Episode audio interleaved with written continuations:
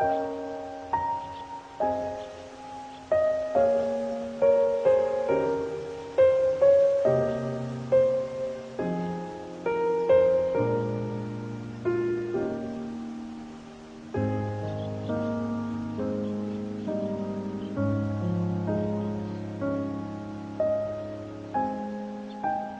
Hello，大家晚上好，今天是八月七号啊，晚上九点十七分，我们要录新一期的节目。今天要讲一部韩剧啊，目前已经进行到第八集，还有一半儿就剧终啦，大家可以追起来了。那么这部韩剧叫做《德鲁纳酒店》，也叫《月之酒店》啊，导演是吴庆焕，编剧是洪敬恩、洪美兰。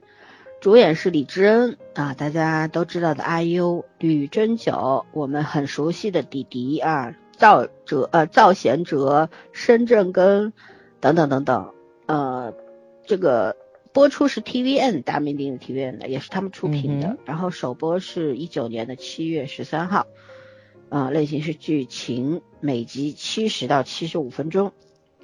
那么吴庆焕导演他指导过哪些片子呢？呃，当你沉睡时，去年的片子吧，嗯，咱聊了，嗯，二硕和智秀的是吧？秀智，秀智的，对，还有一部医生们，医生们的话好像我没有看过，金来源的，啊，朴信惠金来源看过看过，但是不怎么样，聊了好像聊了，对对对对对，啊，那这个德鲁纳酒店呢，其实算是一部奇幻剧吧，对吧？因为它里边有鬼呀，有神啊，还有。怪呀，我觉觉得这个女主李智恩饰演的这个满月啊，真的很难去定义她到底是什么，很像当年金边笔下的鬼怪里边孔刘的那个角色，对吧？但是我觉得她有点像一个精灵，其实她比孔刘那个角色更加的多多多元化。嗯，对，就是呃，而且如果就是在当年的话，我觉得。这个角色他比较有趣的就是，他是一个非常杀伐决断的人，就不是那种普通的韩剧里面以往我们看过的韩剧里面那种女主的形象，她非常的情感上的反套路，对，嗯嗯，他更像一个更像传统意义上的那种男子，男的侠士啊或者怎么样，他身上结合了很多的元素在上面，等会儿我们慢慢的聊。那么这部片子现在在豆瓣上评分是八点六，我记得一开始好像到过九点一的，一开始破九的，嗯，对，然后现在希望后面不要烂尾吧，毕竟它的编剧是洪氏姐妹 啊。对，今天谁写的篇文章叫姐妹们说那个有句坎坷只需刻，莫待。什么无克空折之说能克就克了，后面再说吧。因为同时姐妹作品是挺多的，今年的话，也就是《花游记》是最近的一个片子了吧，对吧？对，咱也聊了。然后最佳爱情，嗯，我说实话是他们他们俩塑造的这个鬼怪形象越来越不吓人了。嗯。就一直不吓人，哪吓人了呀？主君的时候，我还是真的觉得挺吓人的。啊，主君是前几集吓人，就是后来嘛。但是这个剧里面就没有吓人的了，就是连化妆都不太吓人。《花游记》里面也没什么吓人的，听到没有？连圈圈都没吓住，这还叫恐怖片？对，我就觉得他其实不是恐怖片啊，他的那个风格开始变化了。就是他以前还是有点极致的，现在我觉得他可能中和了很多东西。《花游记》也不吓人呢，《花游记》不吓人。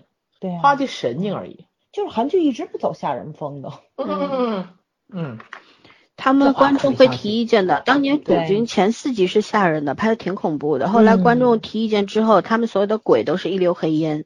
对，会画一个白脸儿，一溜黑烟就算一个鬼了。这跟对吧？别的地区或者国家的鬼片根本就没法比。嗯，所以韩剧其实不管套了一个什么样的面具吧，它到最后还是会讲爱情的，这个就是宗旨了。好吧，我们粗略打个分吧，毕竟过半了。好吧，我们圈圈先来吧，刚看完趁热，七点五吧。嗯，前八集我我是因为可能是就是大家给的期望值有点高，然后我看的时候我我反而觉得有点有点困难，就是前六看完以后，嗯。还还就是前面四集是特别困难，然后看完六集之后就好一点，七八的话就就还能再往上走一点，但是嗯，我我没有达到八分以上的期望值，就是我觉得这个题材没有让我觉得特别的哪个地方能超级惊艳我，也可能后面还能再往上提分儿，只是说没有什么太明显的短板，因为这两年韩剧这种题材还挺多的，就是各个角度来讲，鬼怪啊、神仙啊、妖魔啊、穿越呀、什么什么，就就就这一类的题材，他们真的太集中了。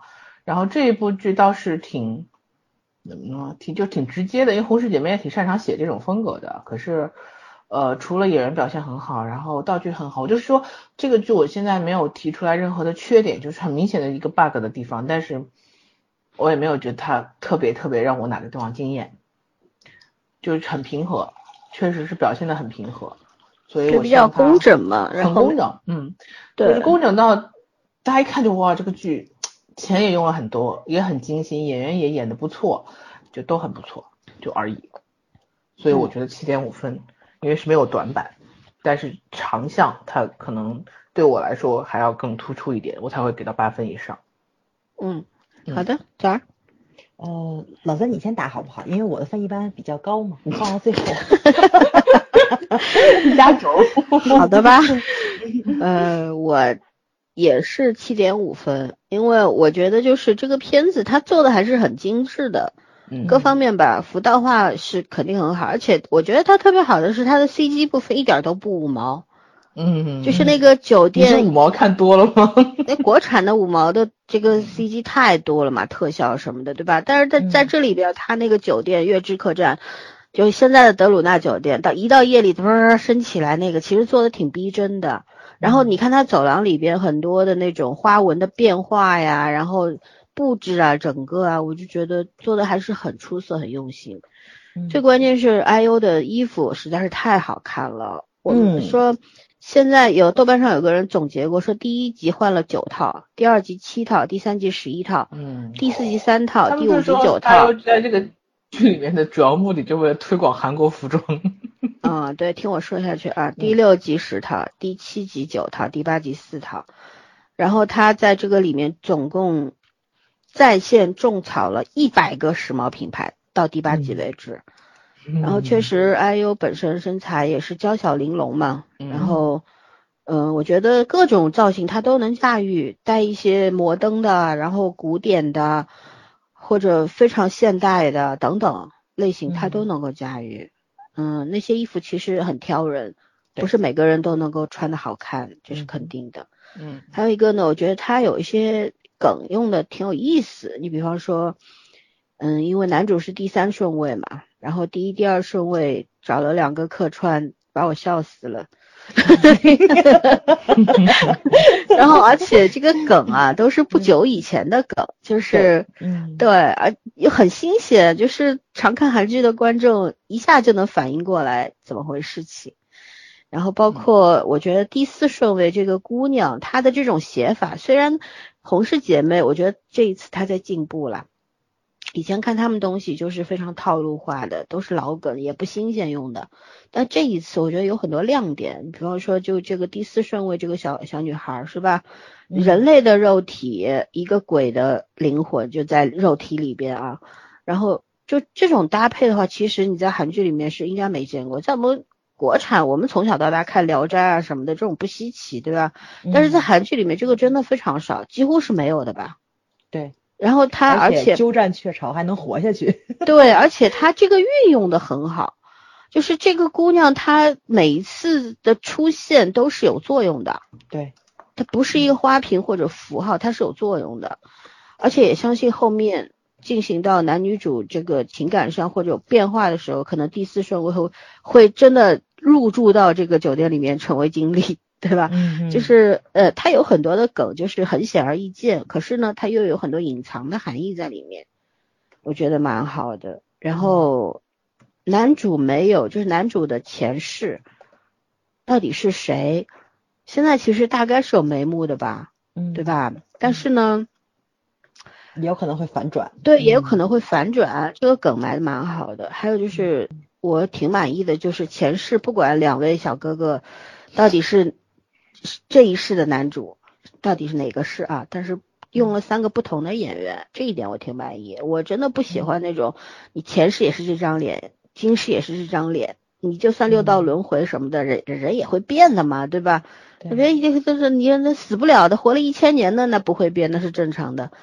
都轮回几回了，你还不变，那不是扯淡吗？对吧？嗯嗯，所以还有就是女二，就是在古代是挺恶心人的，对吧？但是他的立场你是可以去理解他的，因为对她代表的是这个权利呀，跟你老百姓能站在一块儿吗？对吧？但是他到现在的时候，他又不讨厌人，不讨人厌，我觉得挺可爱的这女生，除了爱钱、爱撒谎，不算有没有什么。大的缺点吧，对吧？然后他身上还有比较难得的那种单纯在里边，不讨人嫌，这点很好。演员演技嘛，大家都是年轻演员，演技我觉得都还不错，可圈可点吧。尤其男女主啊，吕珍九弟弟真的是长开了，长帅了。IU 呢，我觉得我们刚刚还在聊，说 IU 的演技也很过关，还有发展升级的空间，对吧？挺看好他的，所以。就因为韩剧容易烂尾，而且我对《红氏姐妹》没有什么信心，所以说呢，我暂时给个七点五，希望他能当上八，好吧，就这样。嗯嗯，我的分一直都比较高，但是这个怎么说呢？我这次给的是八点五分，我本来已经觉得我给低了，你知道吗？低了给了，但你两个八点五很高很高，对。我你们两个都说的差不多了啊，我就从另外一个角度去说一下，我拿它跟鬼怪做一下对比，因为现在很多人都在拿它跟鬼怪去做对比，而且呃我也比较赞同，就是那个谁，就是 IU 演的这个满月的角色，可以说是一个性转版的鬼怪，但是我觉得它里面又糅杂了很多阴间使者的那个特性在里面，它其实是。精华了那个当年鬼怪非常成功的双男主两个人的那个。部分从那个就是怎么说呢？这种因果循环，然后这种报应上面都综合到一起去了，杂糅了 IU 这么一个角色出来，所以他不像鬼怪似的，就是这么一个悲剧性的人物。他本身自己可能也有他造的孽在里面，也有偿还他自己的因果这个东西在里面，所以我觉得他这个人设做的是比鬼怪要好的地方，丰富。嗯，丰富了，他这个更，我觉得更更符合一个就是真正的鬼怪，而鬼怪那个太人性化了，太人性化了，对对。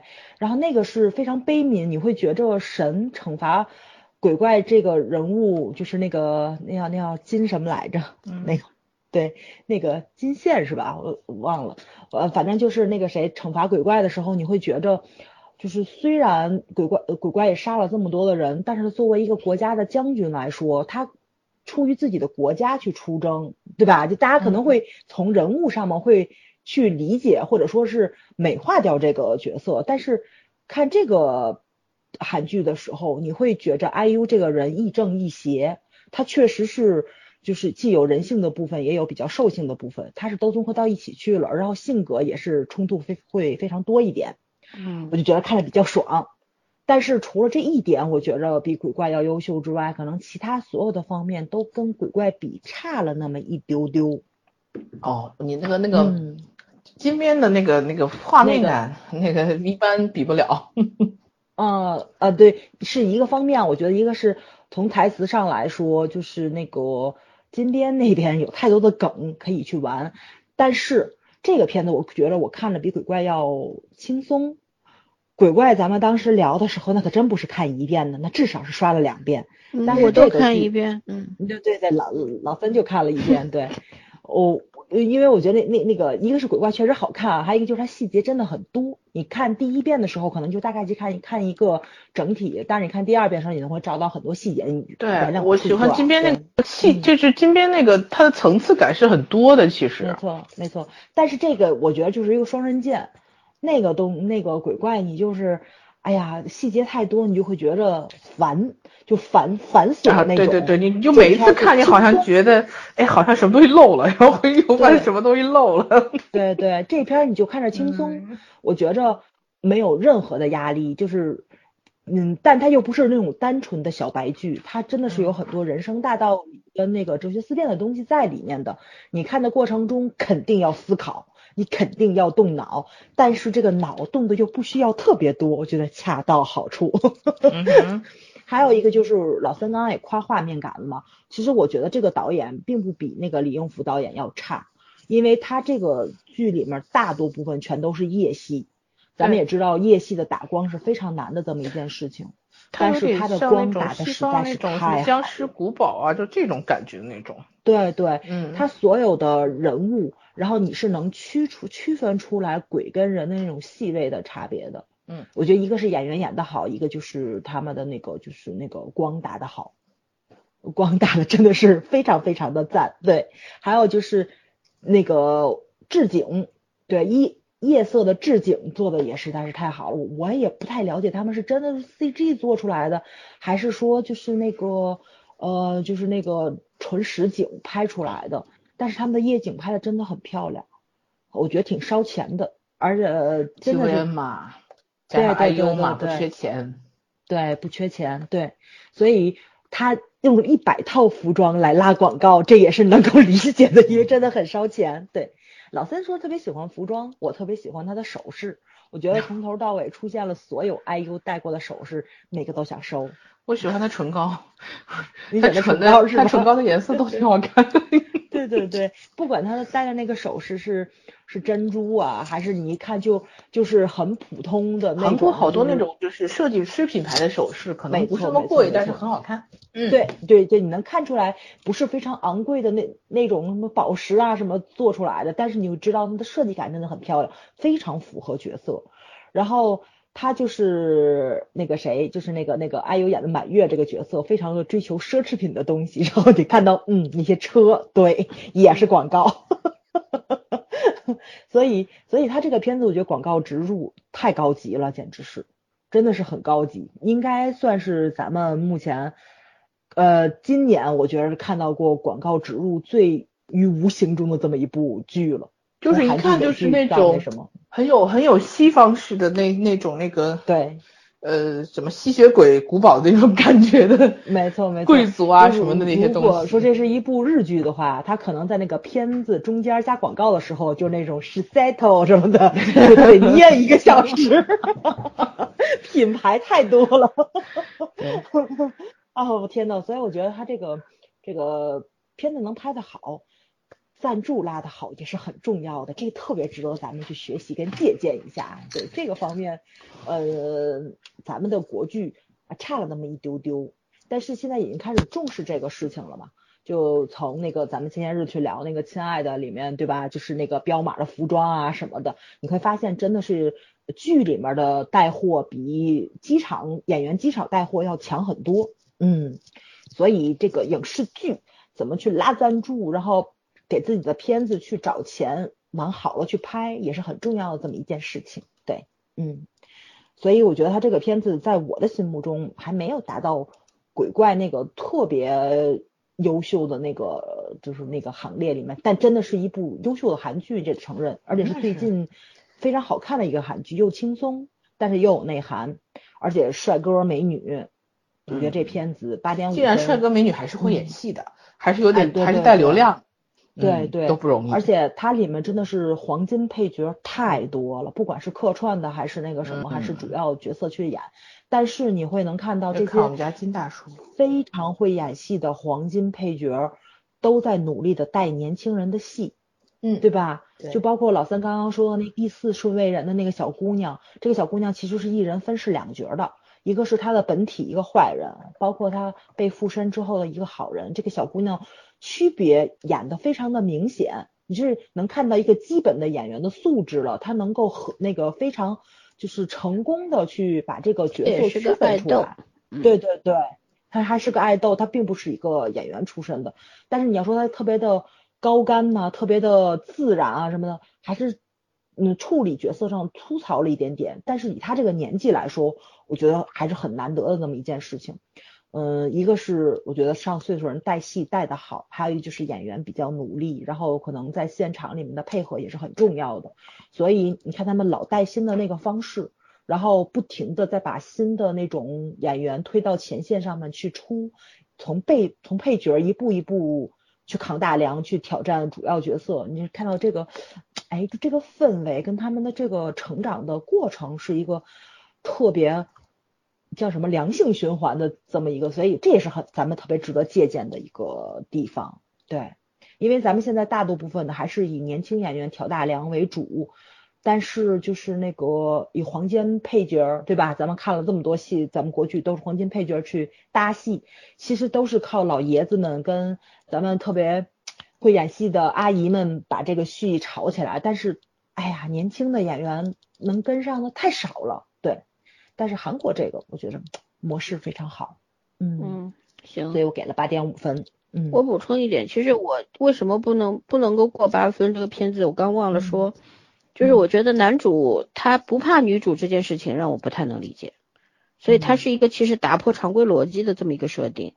你想男主他从小虽然就是他爹一直告诉他我见过鬼，去过德鲁纳什么的，然后把你卖了，但你觉得一个小孩他会信吗？对吧？嗯。然后他爹说你二十年不要回去啊，可是他每年生日又能送到收到那个东西，就是这个东西就是。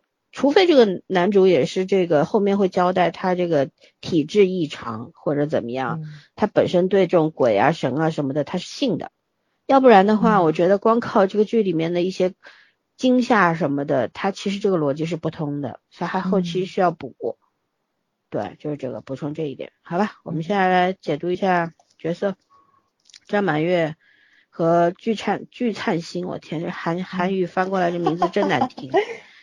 灿星啊，然后先聊聊他们两个吧。那个灿星，我老想起来那个那英的公司，那公司叫灿星吗？嗯，对啊，就是好好多运营背后都是灿星。对，好吧，我们来聊聊吧。嗯，女主人公、男主人公，然后我先说吧。我就觉得张满月其实刚刚有说过一点嘛，我其实。还蛮喜欢这种类型的人设。你看，第一，他在古代也算是一个官逼民反的一个土匪，一开始就也不算土匪吧，就是那种像我们这山贼，对山贼走 镖的时候遇上的山贼是吧？他们抢东西，但不怎么杀人。然后呢，之之后呢，这个官逼民反，他们去成了反贼了是吧？嗯，考叫什么？应该算是那种，嗯。那种那种起义之类的那种吧，就是反正自己有了算是一种武装。然后呢，我们现在看到第八集也知道，他当时是被这个貌似是被古代的护卫小哥哥出卖了，但我觉得是有隐情的。有隐情。对，因为有细节出来啊，那个小哥哥成婚当天进房拿了一把，拿着剑，穿的是白衣，而不是新郎官的红衣。包括他一直女主无论如何骂他，他都是很。很淡定的一脸面无表情的看着他，说明他内心是这个翻江倒海，只是脸上没办法，可能是为了保住他的命，所以什么都不说吧，就是这种，嗯，所以肯定是有隐情的，所以但是张满月他本人是不知道这些隐情的，所以他整个人这属于一个非常所有的这个环境把他逼迫成一个性格比较不是比较是非常暴躁。杀人如麻的女魔头吧，我觉得也是。你看她去一刀弄死公主，那完全是不眨眼的，这真的是女魔头的设定。但女魔头内心也有柔软的东西，对吧？有跟她过命的兄弟，兄弟活生生死在她眼前，而且她也有要负一部分责任。如果她当时不走，不被调虎离山的话，可能事情不会发展到这一步，所以她内心是有愧疚的。那么当她嗯到了这个，但是他又死不了。我们现在看到他应该是没有死，是吧？他他他是拖着兄弟们的这个魂魄，想去找那个月之酒店，然后能够渡他们升天嘛？其实月之酒店的设定就是一个呃驿站，我觉得就算是一个驿站吧。这个黄泉路上的驿站啊，让你歇歇腿儿什么的，让你给你一个你能够自我宽恕的机会吧，宽恕别人也宽恕自己，是吧？这么一个机会。然后呢？张满月为什么会被神被麻姑神定为月之酒店的主人？呃，看上去是惩罚，但我觉得也算是渡人吧，在这里边，所以他这个功能是比较多的。让他怎么样让他这个人从一个女魔头变成一个懂人性、知人性，然后真的能够变成一个现在这个样子。你看他现在虽然处事行为啊什么的，还是有很多的那种。狠辣在里边，因为他看得透，他活了一千多年了，他什么看不透呀？人性当中恶的东西，包括鬼，为什么每个鬼都有反转？而且他都知道，无论男主心多软，多圣母心，他都他都在旁边看着，我保护你就好了，你去闹腾吧，因为我跟你说你也不会信，你自己去经历一下你就知道了，他就有这种把握，对吧？有这种就是那镇定自若那种那种气势在那边。那么像像这样的人，其实他也是从原先慢慢慢慢在一千年的长很长的漫长的时间里面，慢慢的变成现在这个样子的。所以我就觉得这个人物他其实立的特别好，而且这个人设我是非常喜欢，就是就是这种反其道而行的女主人设很少见，因为我们现在看到大多数的这种，不管是韩剧也好。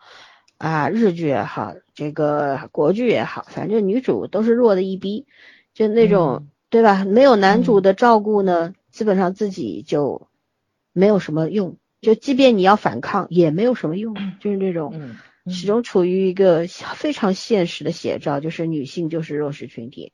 那么在这个里边，女性其实也是弱势群体了。你看那些凡人，对吧？只有张满月这个不人不鬼的。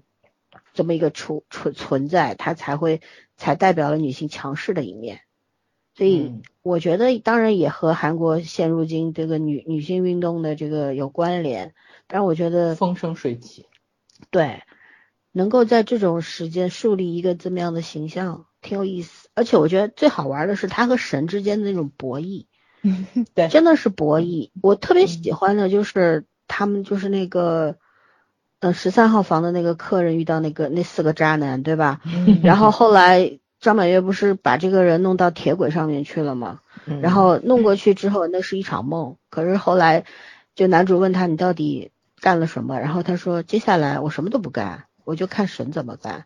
然后四号麻姑神那干的真的太漂亮了，就是你把一切交给神来处处决，然后让他们来处处置，就是是放你走还是让你死？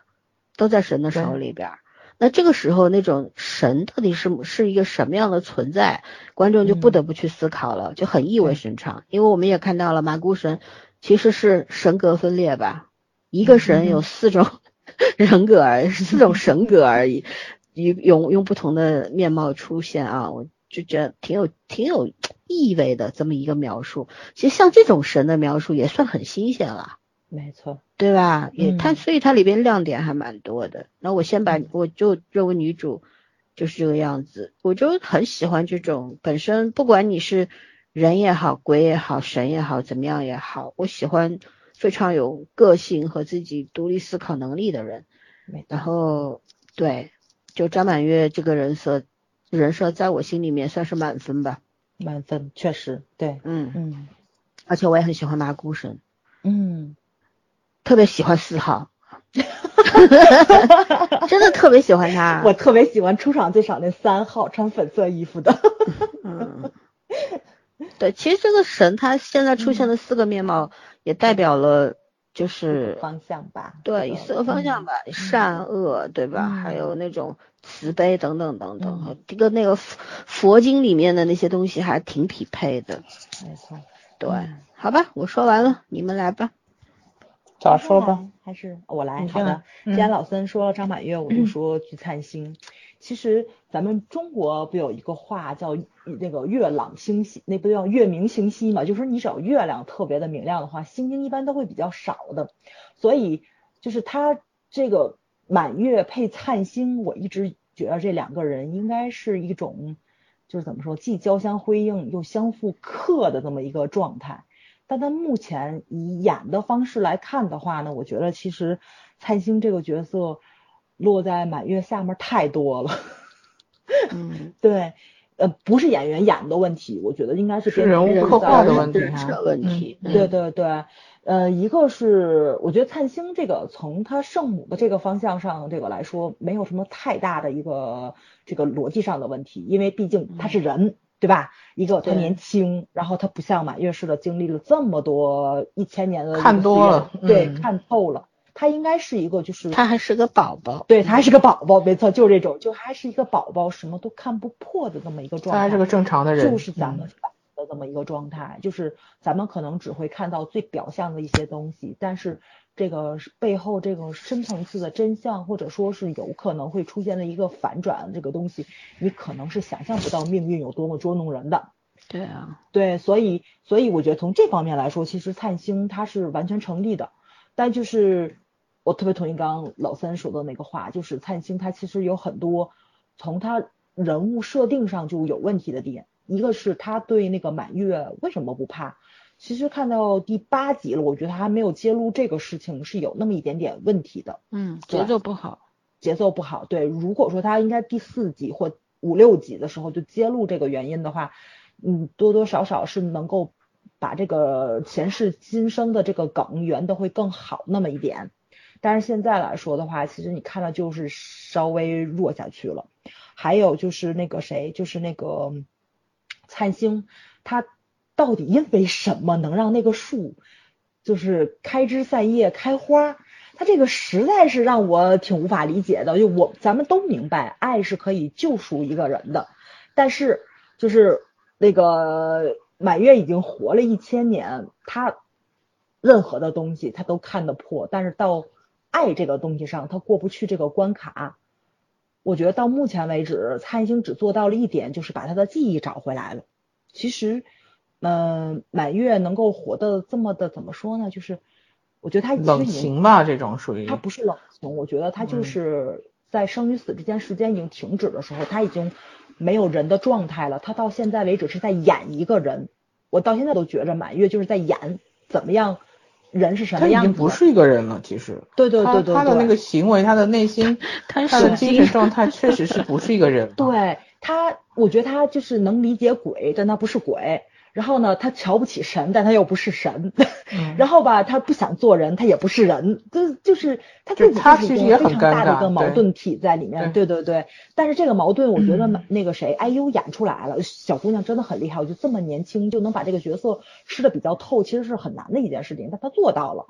但是那个谁，灿星帮他把记忆找回来，然后满月慢慢的像个人，这个东西是满月自己开的窍，对吧？是满月他自己开的窍，完全这灿星的这个作用到底是什么？灿星就是，情过就是过度的不好。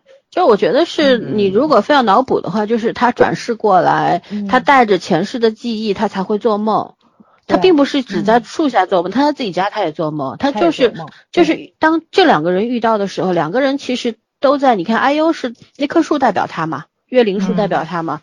嗯，当前世出现的时候，因为这棵树当年收了他的剑，对，然后其实嗯是把他的那种属于人的东西封住了，都封封住了吧？对。啊，封住了。嗯。然后，那等于不管是树也好，还是他也好，反正都不会再有任何的变化了，对吧？一千年它还长这样，那棵树也长这样，光秃秃的。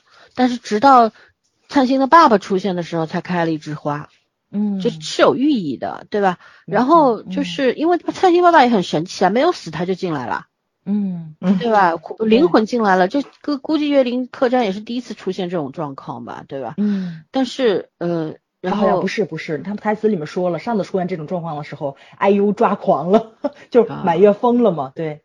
但是嗯上一次是人进来，不是不是魂进来，他这个，其实游魂嘛，没死透嘛，就这种感觉，对吧？嗯然后呃之后就是你看。只要餐厅出现了之后，这颗就代表了 IU 它的那个生命之树开始流动了。所以我一开始看到这个生命之树开始流动的时候，我有种设想，就是 IU 应该不会上黄泉，应该会让他变成一个中年大罗金，仙吗？不是变成一个 中年人，去尝试一个正常人的生老病死这样一个状态，然后和蔡欣成人，嗯，对和蔡欣一块儿过下去。所以当时他为什么当时让把他留在月灵客栈，那就解释得通了嘛，就是给他一个做人的机会嘛。因为你嗯。本来已经是个女魔头了，你虽然是人的肉体，可是你整个状态你不是人，嗯，对吧？你杀杀了那么多人，你也干过坏事儿，嗯。到了这个状态，你已经不是人了，所以给你一个机会，把你封在那儿，然后让你在一千年之后，让你受尽折磨，看淡生死，然后把所有的世间的一切给你一个上帝之眼嘛，让你什么都看透，然后到这个灿星转世而来的时候，对吧？再给你一次机会做人，我觉得应该是这样去解释的。嗯，其实呢，那就是说，我觉得灿星其实就是满月的一部分，就是满月过去的那一部分，不管是爱恨情仇，它都是恩恩怨怨都包含在里面了。但是到现在第八集，其实导演还是没有着重的去把这个事情就是点出来。他其实还是把这个作为一个悬念放到后面去解释。我不是觉得他忘了，我觉得他就是想放到后面去。故意往后拉，但是他这个对对对对，但是他这个节奏不对了，这样拉太靠后。没错没错。他第八集出现的这个回忆过去，这这个杀公主这个，其实放在第六集是比较好。后面对后面你你这整个节奏就会起来，然后就会很流畅。现在的感觉就是，其实我看到第六集的时候时候有点。已经有点烦了，你知道吗？那种感觉。对，就他那个，他那个，呃，呃，整个回忆，呃，就是古代和现代的那个穿插，那个节点是特别特别不好的，中间还要插一些其他鬼的那个那个事情，是吧？故事，各种小细节什么的。所以就觉得有点散，他倒是不是乱，就有点散。嗯。包括酒店里三个这个。没错，就是这个。嗯。这这三个人的事。到现在也没讲明白，对我都不知道后面八集他这么多的内容他要怎么整，我就特别怕他最后这三个人是在四集里面匆匆送走的，我觉得就是一大败。他不到最后两集给你匆匆送走就不错。他要真的最后两集里面把这四个人全都送走，我就觉得这部片子就毁了。同是姐妹，所以就是且看且珍惜吧。对，真说不了。就是他的这个这个题材，我觉得对于他们来说有点大。嗯，因为这个题材，你你要讨论生死，对吧？讨论讨论生死，讨论鬼神，讨论人性。对，你要讨论的点就是特别严肃的点，然后你又要把它弄成一个有一些幽默的细节在里边的，其实整个掌控力要求是很高的。但是我们看红石姐妹以往的作品，我们就知道了他们啥水平，对吧？他们是轻松挂的，嗯，他们就是想的可能很清楚，但是他们没办法在。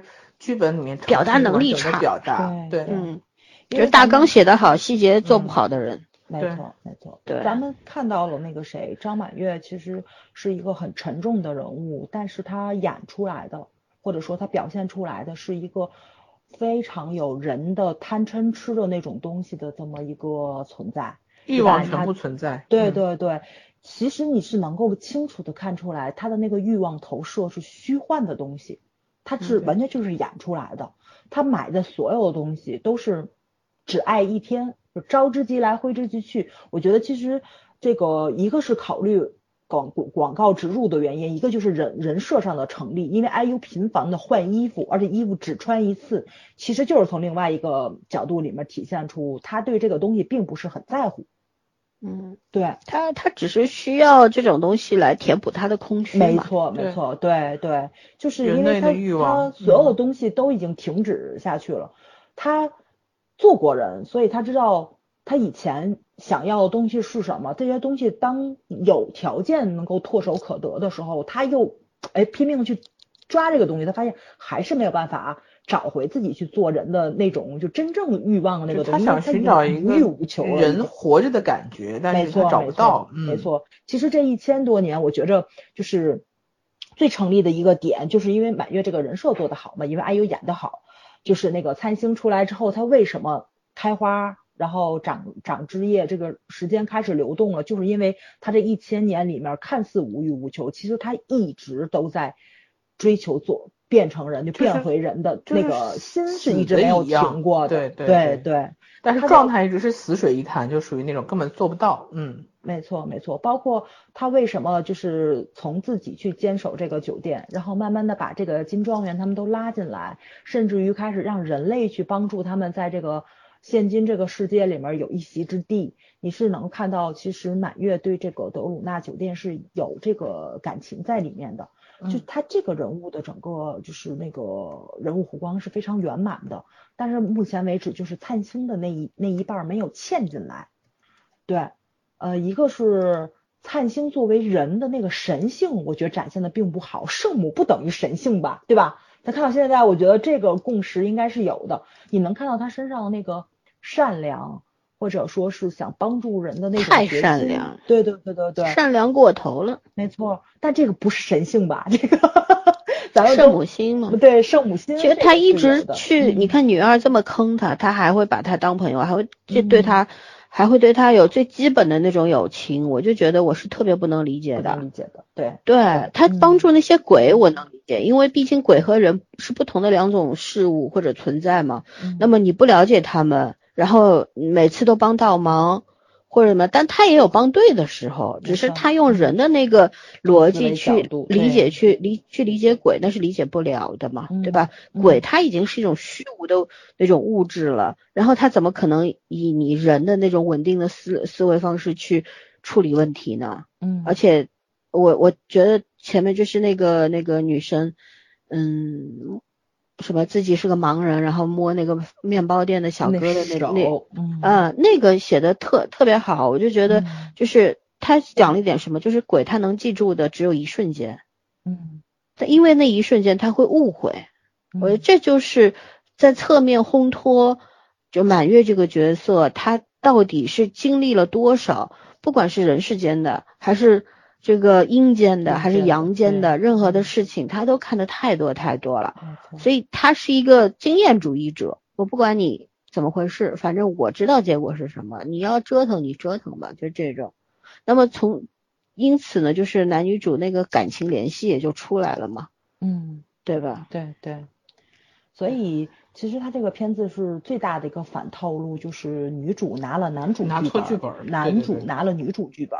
因为咱们看了这么多韩剧，很多时候你会发现，真的是男主的那个角色塑造非常好。咱们经常去聊的过程中，也会说他女主总有一些欠缺的地方，包括有一些剧，就咱们看的时候，哇塞，突然女主角色非常亮眼的时候，咱们就特别欣慰，就拼命的去夸那部韩剧。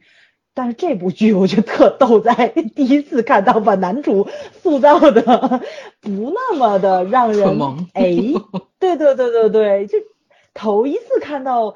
竟然女主这个角色性格把男主的风头给抢了，对，所以我觉得也挺有趣的。当然，我特别希望就是他后边八集灿星的这个人能彻底的立起来，因为我到现在都觉得这个这个人物身上一定有很多很多的，就是任务在他身上。虽然前八集没有展现出来，就是把女主唤醒，其实是。嗯，他已经把女主唤醒了。对，他是现在还没还只是一个过程，就是他需要把女主女主的这个人性的部分完全的唤醒过来。嗯，其实我觉着那个谁，那个满月身上一直都有人性。满月身上一直都有人性。他不是被克制住的嘛？他是一方面是被被动的克制住，另外一方面他确实是看的太多以后会麻木嘛。嗯 他其实是一个特别清醒的旁观者。嗯，对对，嗯。嗯，他也不相信人，也不相信鬼，也不相信神，说白了就是。对，而且到目前为止，你看到灿星其实是跟就是除了鬼怪，就除了鬼，除了妖怪，然后他还是跟麻姑神应该是有最多对手戏的一个人类了，所以其实。他应该是怎么说呢？就是应该起到一个给满月跟马姑神中间一个纽扣这么作用的一个主要角色，因为现在毕竟是刚接上头嘛，后面怎么样去演不知道，所以我其实很期待他在中间怎么去搭建这个桥梁。对，嗯。我现在就是这部片子里边，其实最不满意的角色就是蔡兴，因为我觉得特特可惜，你知道吗？还好弟弟的演技撑没错，就是这个，对，幸好是去找的李珍九，对，所以我觉得绝对不能浪费弟弟的演技。我觉得你给他多复杂，或者说内心多么这个纠结，就是。给他多少戏份，他绝对都能扛得住。这个这个小弟弟绝不是只能演一个圣母傻白甜的这么一个角色。他其实有的时候他心里是知道的，但是他知道他也愿意去做，就是他那种状态。嗯，没错没错，嗯，反正是呃李振九小弟弟是把这个角色处理的非常非常的好，你看的没有那么的单薄。虽然就是看的过程中我会觉得这个角色单薄，但是演的还是稍微生动。就是幸好是他演的，所以还挺讨喜的。嗯，没错，嗯，我觉着小弟弟的眼睛里面是有万千感情在澎湃，对，而且说情话，他他真的怎么演都行，嗯，于无形中说情话，因为老森是一个对情话特别不敏感的一个人，但是他在看的过程中，谁说的？老森自己写是可以写得出来的，好吗？对，是是是是，但是他也看看就看看，他很少有提出来表扬的。但是我在看他聊天过程中，老师好像得有两次是表扬了那个谁吕振九小弟弟说情话，对，所以他确实是很有功底的。对，你要说这部剧不好看吧？真的是很好看，但就哎差口气，特可惜。所以我觉得，就红氏姐妹她表达，她她呈现的作品和她最初的那个想表达东西还是不行，还是会差一点。嗯，但是也拍了这么多年戏了嘛，我觉得他们后面八集还能追回来，对，努努力就希望吧。嗯，希望不要犯以前犯过的错误。没错，OK。那我们往下讲吧，圈圈来聊一个你喜欢的角色，你拆解一下。没有特别喜欢的角色好吗？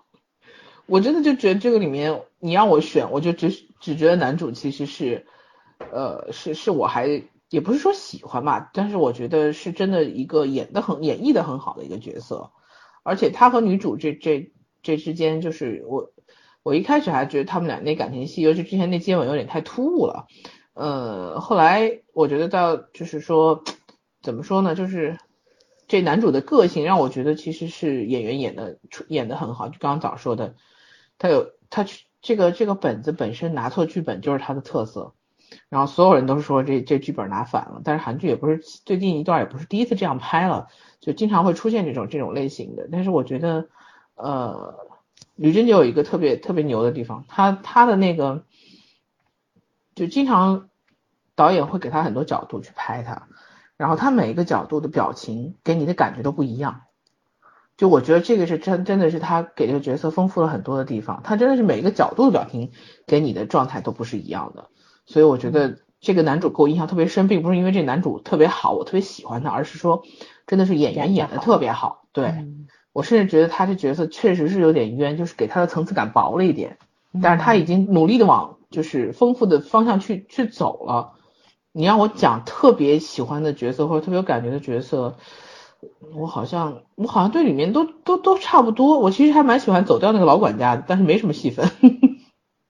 戏份很多啊，卢经理 我也很喜欢。对，那个老头是我真的好喜欢的那个那种状态，他演什么我都很喜欢。对，我觉得前几集的节奏特别好，其实很多是这个卢经理带出来的。第一集的节奏其实非常睿智的一个老人，对，但是他又演出来了，他跟那个谁满月这种已经活了一千年的人那种满不在乎不一样的那种对生命的那种敬畏。他那个满不在乎其实是。特别怎么说呢？特别有经验那种，和满月这种冷冰冰的，其实是一种对抗，对抗也好，是一种发泄也好，还是很不一样。嗯，那种就有点像老油条一样的感觉。是，其实这个就是什么呢？我觉得也算是一种地位反转吧，因为我们人类创作出了神，创作出了鬼、魔、怪、精等等东西，其实都是人类写出来的。它到底存不存在，我们没有办法去证实，对吧？不能真实的，那就没办法了，那就是我们人类写出来的嘛。那我们为什么要创作这些角色呢？这些存在呢？不就是因为人世间现实当中太多太多的无奈和愤慨了吗？嗯，对吧？你没有办法，你只能借助这些存在去发泄你对世间的不满以及你对这个世界的看法。那像像这个剧里边老管家，你看他到最后的时候，他去世了，然后又回到了德鲁纳作为客人。然后他对满月说的是：“曾经的几十年、几四十多年，我是你的，你是我的老板，我是你的员工，但是同时你也是我的女儿，是我的朋友，是我孙女儿，对吧？妹妹，所有的就是所有相关性的人。对，这当时满月是满月那种是那种属于什么面特别特别冷的人，他他。”在所有不管是人还是鬼面前，他是不会表露任何感情，也可以说他其实可能不懂怎么表露感情，从小也没人教他，不管他是人还是鬼的时候，他都不懂，不知道怎么表达。可是他当背着人的时候，只有一个人的时候，你看他会站到那棵树下去，然后他会。想着老管家第多少个人类，对，记得很清楚。对，会会有一些小细节去呈现卢经理在他心目中的重要性。可能从来没有一个人类在他心里有这么重要的地位吧。嗯，灿星第二个，对吧？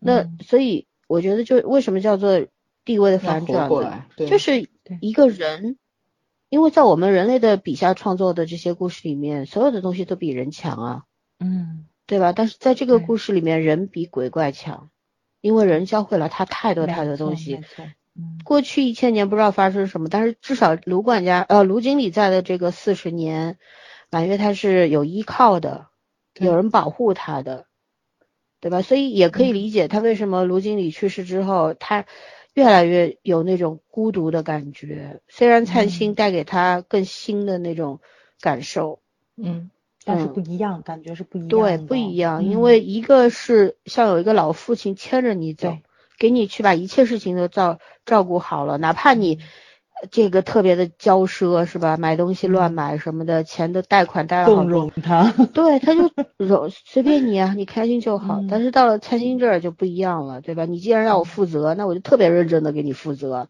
嗯所以他被保护的那感觉没有了。他跟灿星的地位是我保护你，但是他和嗯卢经理是卢经卢保卢经理保保护护他，对，完全不嗯一样的。所以卢经嗯理这个角色，我觉得就是一个画龙点睛的角色吧。没错没错，而且他必须走得早，嗯不能他他如果一直在这个持续的待着，对，嗯持续待着，这男女主怎么弄感情出来呢？那怎么怎么满月永远都不会长大，因为他是。是有另外一个重心的，嗯。是，而且他也说明了什么呢？就是人类是必须要去经历生老病死的，而而当嗯。人类，哪怕你看老呃卢经理他说我四十多年了，我无依无靠，没有子，外面这个世界里面，人类世界里面我没有亲人，你们才是嗯我的亲人和朋友，所以我的一切，我其实我的人生都在这个德鲁纳里面。没错，你们是我唯一的朋友和亲人嗯。但是对于就是怎么说呢？就是一个人能够为什么能做到这样的豁达？虽然剧情里面没有去去交代，但是我觉得当一个人真的到了这种程度的时候，他生和死他基本是看得特别特别淡的，看得嗯很淡，嗯生死对他来说没有任何的区别，没错没错。我其实特别喜欢卢经理去劝那个灿星的那个话嘛，说的是这个酒店可能跟其他酒店不一样，但是你在待着，你就会发现有它的乐趣在里面。他是用乐趣这个词来形容这个地嗯方的。对，其实我觉着就是这个怎么说呢？就是他可能真的是见过了太多生与死，因为这个地方就是他的整个社会嘛，对吧？一个小社会，嗯然后所以他自己的死亡观是非常非常的前卫的这么一个老爷子。我特别喜欢德鲁纳的前几集，就是因为他上来就讲了生死这个非常大的这么一个主题在里面，而且主要就是通过卢经理这个人物凸显出来的。然后从因为卢经理知道自己马上就要退休了，对吧？可以去嗯进行自己的人生，他都想好去哪里钓鱼了。阴间使者应该是跟他合作了很多年，没有藏着，就直接告诉他你的时间不多了。然后老爷子是一愣，第一个反应就是，那么我就要去做一些准备工作的事情，对嗯。对，然后他就找到了灿星，然后去说服了灿星，但是他说服了灿星不是以人的身份去说服的，他是以魂魄的那个形式去说服的他。哇塞，我觉得就是那个可能也是一个考验，他其实也是在点灿星，你到现在还是无法分出人与鬼，嗯。然后把灿星的这个就是那个好奇心，或者说是一个胜负心给勾引起来了。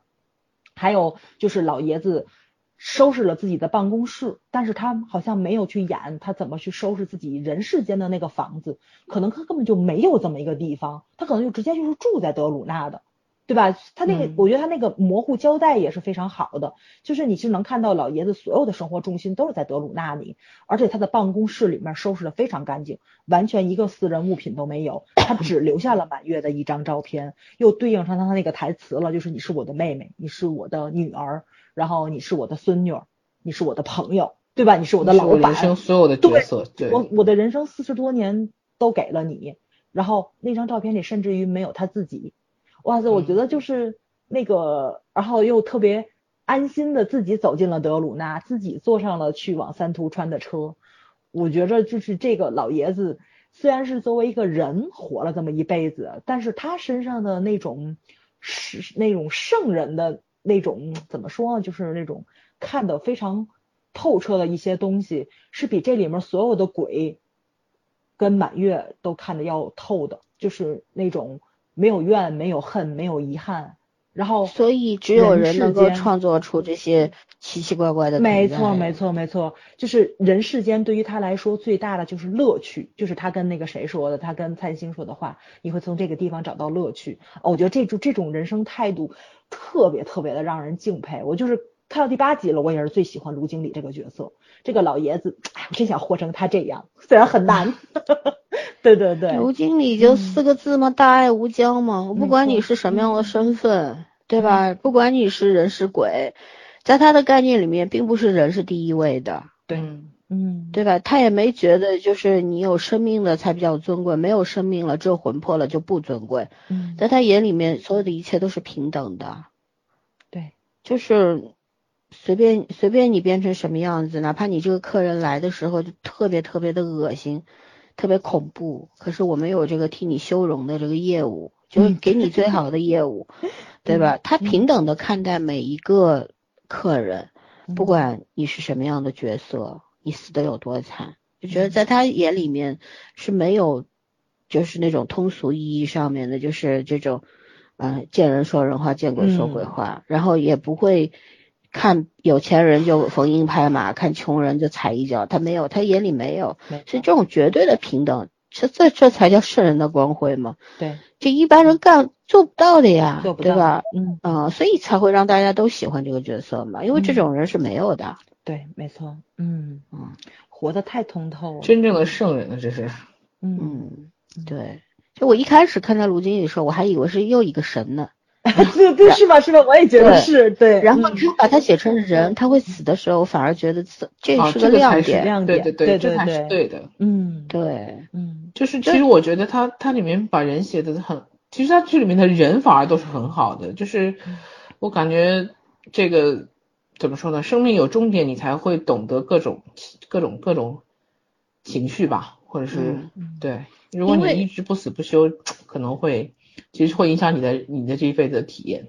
其实嗯咱们东方人啊，其实对死亡啊，更多的他其实是回避的态度。对对，恐惧他不是啊什么的，没有敬嗯畏感，所以所以我们我们老是写这个神神鬼鬼啊什么的，写死人啊什么的，可是我们内心对这个东西非常回避的，它和西方的那种信仰不一样嘛，对吧？嗯咱们经常诅咒别人去死，可是谁敢真的去想死这件事情，是吧？嗯所以你看，我觉得就是能够在一个故事里边啊，把生和死这些这个界限给模糊掉，甚至是没有界限，是一个比较新颖的一个方法。对，通过一个人物来展现。其实我们古代的那种很多的这种志怪小说里边，在就比方像蒲松龄啊，那个呃纪晓岚啊，他们笔下的鬼啊、妖啊，都比人可爱多了。没错，对吧？嗯但在这个故事里面，韩国人可能没看过这些吧。虽然我以后受影响，但肯定没看过，跟我们中国的这些还有，还不一样，有点反转的意思，有点另一面吧，就是。就是那种在他们眼里面，人可能就是要比鬼什么的要可爱一点点，就是这个样子。嗯然后他们会把鬼写的比较的那种低下和弱智嘛。嗯你看到目前为止出来的鬼，基本上也没有什么一直很可爱的那种存在，嗯基本没有吧，嗯对吧？除了那个新年陈瑶创作出来的那个书灵，嗯对对吧？真的好可爱那个嗯对别的所有的这种鬼的出现，其实都带着凡人的怨恨。呃他有些细节还是可以，你就比方说那个什么夫妻两个初恋跟初恋分开了，然后没有爱，嫁给了老公，然后死了之后，对吧？他跟初恋遇上了，然后死我都死了，我还要跟你做什么夫妻？嗯就这种很先锋的这种思想，其实其实你看，在人类的世界当中，因为我跟你离婚了，我跟你就没有关系了。可是往往世俗的观念就是，你们是你你你跟他离婚了，可是你们有小孩啊，或者怎么样呀？你这个责任是要承担的。但是在对一朝是夫妻，一生就是夫妻那种。对，你是嗯捆绑模式的，你根本就没有办法绝对的解解开，对吧？这个关系。但是在鬼的世界里面，就是咱都死了，咱就不要聊那些了吧下 这。些对是我我这你看我那个他里边这对这个女的鬼，她就比较年纪比较大嘛，然后那个初恋鬼还蛮年轻的，对吧？对，但是这种很有意思啊，这种反套路的这种描述，就觉得很有趣味性。就是在鬼的世界里面，就是美丑啊、年长年幼啊、年龄啊、外貌啊，对，都没有了，都不重要，就是单纯的。如果我有冤报冤，有仇报仇，对，就是这个样子嘛。我特别喜欢那个尹夫人坐在那吧台上说的话。我给他们去送红豆冰，然后 去消解他没有跟初恋吃红豆冰的怨恨，把我给 笑死了都要。对呀，德鲁纳的功能不就是这个吗？它不是为人服务的呀，它就是为鬼服务的呀。我在我们人类的概念里面，那你人都你鬼死都死了。你看我们我们平时什么一到这种什么清明冬至去祭祖啊什么的，你记得你安慰的不是自己吗？你大家都不信有鬼在。都不信这个粉包里边旁边坐着一个鬼，都没有人会相信这，甚至会害怕，对吧？一联想会害怕。可是你内心当中，你真正想安慰的是自己，就是觉得，哎呀，我这个事儿我干了，我是个孝子，这是我每年必须干的事儿，所以我去干。大多数人是抱着这种思想吧。你包括哭哭的时候，就参加葬礼哭，那边叽哇乱叫的乱哭，那对死亡有半分敬畏吗？是没有的，没有的。作秀对吧？嗯，对，所以鬼在人类的世界里面，它就是一个可能在那个算是一种生物链最底底下的吧。神在上面，妖在上面，但鬼在最下面，就是这样这样的一个存在。但是德鲁纳的功能是什么？就是每个鬼他都会带着人的怨恨或者愤慨，然后有很多的不甘和遗憾。他不肯走，他不不肯离开这个世界，那怎么办呢？嗯，就就弄这么一个客栈是吧？嗯，然后你们来，我们给你抚慰你的心灵，平衡你的委屈，然后让你不带任何抱怨的转转世投胎嘛，嗯，对吧？就是这个样子。你看，呃，命好的坐着豪华轿车走，命不好的坐巴士走。就很有意思，就是它是一个非常非常简单的地方，嗯，它很简单，它跟人的世界完全不一样，嗯。嗯，我特别喜欢，就是还有一点就是十三号那个他跑了嘛，跑了之后，你看酒店里没有人说，哎，我们出去抓他吧什么，没有很着急很慌的，在他们的概念里面，他跑出去一定是有他的事儿要干，有他的仇要报，我们管那么多干嘛呢？就是那种。对对对对，就他那种见惯大场面的感觉，我特别喜欢。就是那种 什么，就是不像不像人类世界说，哎，我跑了个逃犯，我赶紧去追吧。嗯。然后怕他干坏事儿什么的。但在那个里边，你看，呃，鬼就是鬼怪也好，鬼也好，对于十三号客人的那个态度就是什么？你有冤，你要去报呀。那些那些伤害你的人，把你逼死的人，他们该死啊。就该赶紧死了，他对，就对他的态度是那种特别，我们理解你，并且我们也愿意保护你，给你支持，没有明着支持你，也没有上报，对吧？没有上报，对，什么都不敢。但是你看，处罚处罚这个十三号的，当时满月他是知道的，他说他就说了嘛，四号麻姑会出现的嘛，而且啊不是说四号麻姑，他说不知道是哪个麻姑出现，对，最好不是四号，结果四号来了，但是四号四号去。就把这个十三号客人给毁灭掉了，等于是魂魄都没有了嘛，烟消云散，魂飞魄散。我觉得我也是理解的。当然，在麻姑神的眼里面，可能觉得这个是在对是在人类世界里面，你伤害了人类，不管你有多少冤屈，你已经弄死三个了，嗯，就罪不至此吧，对吧？你该报的仇也报了，你前面弄死三个，我们也没来找你。嗯，对吧？你还要是赶尽杀绝，可能我就要来找你。而且，在人类世界里面，人类就是最大，在神的眼中，可能人是最重要的。我觉得这个也很有趣，就侧侧面反映出什么呢？就是作者作为一个人类，他对神、对鬼、对魔，他有什么样的看法？在他眼里，其实也是有阶级之分的。没错，是有的。对对，这就是一个。嗯，就是怎么呢？是戏外的东西了，就故事以外，你会你领会到的一些一些东西，可能编剧他自己都没想到。嗯，就这个样子。你看到鬼也是有阶级的，那个活了一百多岁的老奶奶，那可是阴间使者亲自开车过来接的，对吧？然后说，就就是说那个，就是每个人在人生活的是有意义是不同的。对，他是大富大贵之人啊。对，没错，这是有福之人。你竟然把这么尊贵的灵魂 又请回去了，但是我觉得满月。那句话说的实在是太高级了，对吧？你不觉得遗憾吗？就是把人的那种贪欲又给哎，对吧？又给吊起来了。但是那个麻姑神后面又给把他给劝出来了，但是没有去演说的什么，所以我觉得他这个就是就是演一半藏一半的这个就比较高级，因为咱们看那个鬼怪的时候，你就发现鬼怪是全说，对吧？他真的是完全无保留的，就是把自己的那个想法跟看法摊给观众们去看。但是我觉得这个其实是红氏姐妹特别聪明的一个地方。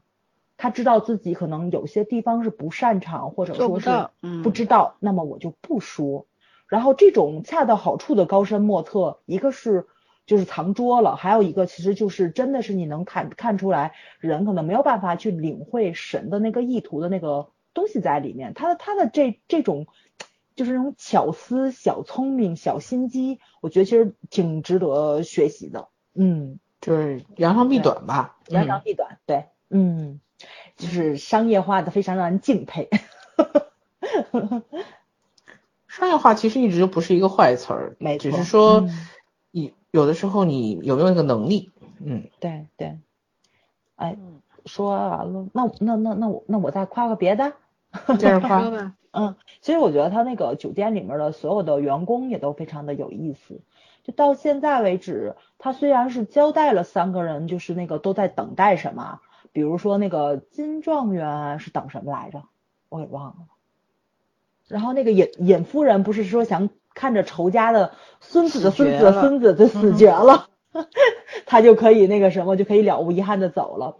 然后池贤仲那个应该是最好。解决的，他应该是想等自己的妹妹一起走，但是咱们去看那个过程中，又发现他妹妹的身边有一个跟他同名的那个池贤仲，他在喊哥哥，所以可能当年那个谁池贤仲战死沙场的时候，应该是有人冒了他的名又回来了。然后这我我觉得其实这应该也是一个很大的一个悬疑在里面。其实这三个配角他们的身世之谜。哎，应该揭露一个了吧？真的是，我也有点愁得慌。他把这么多的悬疑都放到后面八集去，他难道要每半他要每半集暴露出来一个悬疑吗？这真的是太赶了，简直是。对，所以我觉得我这三个人，我特别喜欢他们三个人的演技，尤其是池贤仲这个少年，对吧？他应该是。以一个也是个爱豆，也是个爱豆，对吧？应该是要以一个二十多岁的身份演出来一个七十多岁，哎，不对，九十多岁的人的那种沧桑，嗯，状态，对。但是小伙子竟然真的演出来了。我刚开始是一直觉得他挺傻白甜的，就是那种憨憨厚厚、懵懵懂懂那个样子，非常非常的可爱，就是揣着明白装糊涂那种。嗯，就是你能看出来是大智若愚啊。但是当那个谁，当那个第四顺位人。因为身体虚弱被别的恶鬼纠缠的时候，他突然之间现身了，那个场面，哇塞，真的是太帅了！我还挺喜欢看他们这条感情线的。对，除了那个满月跟蔡星的这一条之外，我觉得他这一条感情线埋的也是非常非常好的，在里面，包括那个就是那个死掉的那个小姑娘为什么会去喜欢这个池贤重，也是非常清楚明白的，就是因为池贤重太稳重了，然后又很温柔，然后你是看到那种就是。让女孩子不由自主去依靠他呀，对对对最重要的是这个世上，他你看他这个女四顺位就是那种，我我我反我自己都不知道我到底是什么，我不是人也不是鬼，对吧？然后父母也跟我也没什么关系，嗯，就什么东西对我来说都是都是身外之物，其实，但是他也渴望被保护嘛，那只有只有对，只有他能够保护他。而且是真心实意的，不贪他任何东西。嗯嗯，所以这条感情线是非常非常的，就是怎么说，让人感动跟清晰明了又十分的舒服的。啊，我现在就是真的很想知道金状元跟尹夫人两个人到底怎么去消解这个怨恨呢？我现在就特别怕他一笔带过，就把这个挺好的两个人物给我写崩了。嗯。极有可能，极有可能，对，我也觉得极有可能。他往后拖太狠，越拖得很越麻烦。对，嗯，然后就完全到结局的时候，就一句话交代就完了。啊，不要这样，我会哭死的。嗯嗯，OK，那么往下吧。嗯，其实我们刚刚有聊了满月的真身啊什么的，我们就不不再重复了。那那棵树不就是月灵树，不就是代表了他嘛？不一定就是他本人，但是已经跟他是捆绑模式了。嗯，对吧？一荣俱荣，一损俱损。对对，其实我特别，他的一部分。我是觉得那把剑是他的真身，嗯，是满月的真身，那棵树嗯应该是封印他的。我我觉得那棵树弄不好是灿星，因为灿星来了之后，那个树才长叶子。灿星的爸爸碰了那个树，那个树才开的花。所以我是这么理解的，你明白吧？我还真没觉得那棵树是那个谁。你的理解相生相克的一个对对对，一个东西嗯麻姑神他后来不是就是突然之间那个谁那个满月出的剑嘛，然后插到那个树里，树把那个剑给吞进去了，而那个剑上还写的满月两个字，所以我到现在我都觉得后面会不会有这么一个反转所以满月是个剑灵吗？他早就死了，他的魂在剑里边儿。呃不是他的魂在剑里面，不是这种可能性也会有啊，也就是其实那一场可能因为到第八集的时候，护卫小哥哥和他两个人到底谁死了，谁没都不知道。对，不知道？也有可能嗯是满月杀了他，也有可能护卫杀了，呃，护卫错手杀了他，或者是满月杀了护卫之后自己自杀了自，杀了，然后他嗯才把那一一坨那个灵魂什么的拖到那个月之客栈去找。嗯其实那时候可能他已经死掉了，他的魂魄就在那把剑里面，所以那个剑上面多次特写写了了满月两个字，或者也完全不是不可或。者是满月没有死，就跟蔡兴他爸一样，那阵儿还没死，然后他拖着那个车走，因为他说的是他肉体去哪儿了？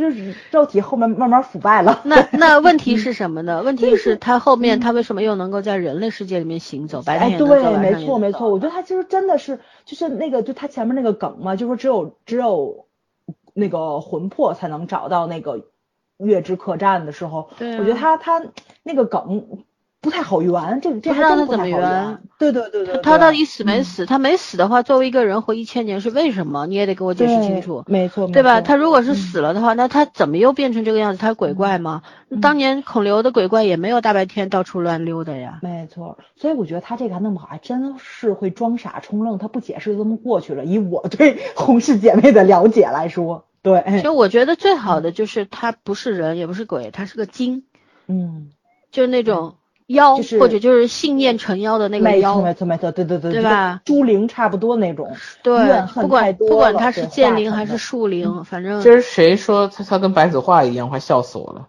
不死不灭，不生不灭，哎呦笑死人了。那也不是不可能，是吧？所以就就看他们怎么解释吧。嗯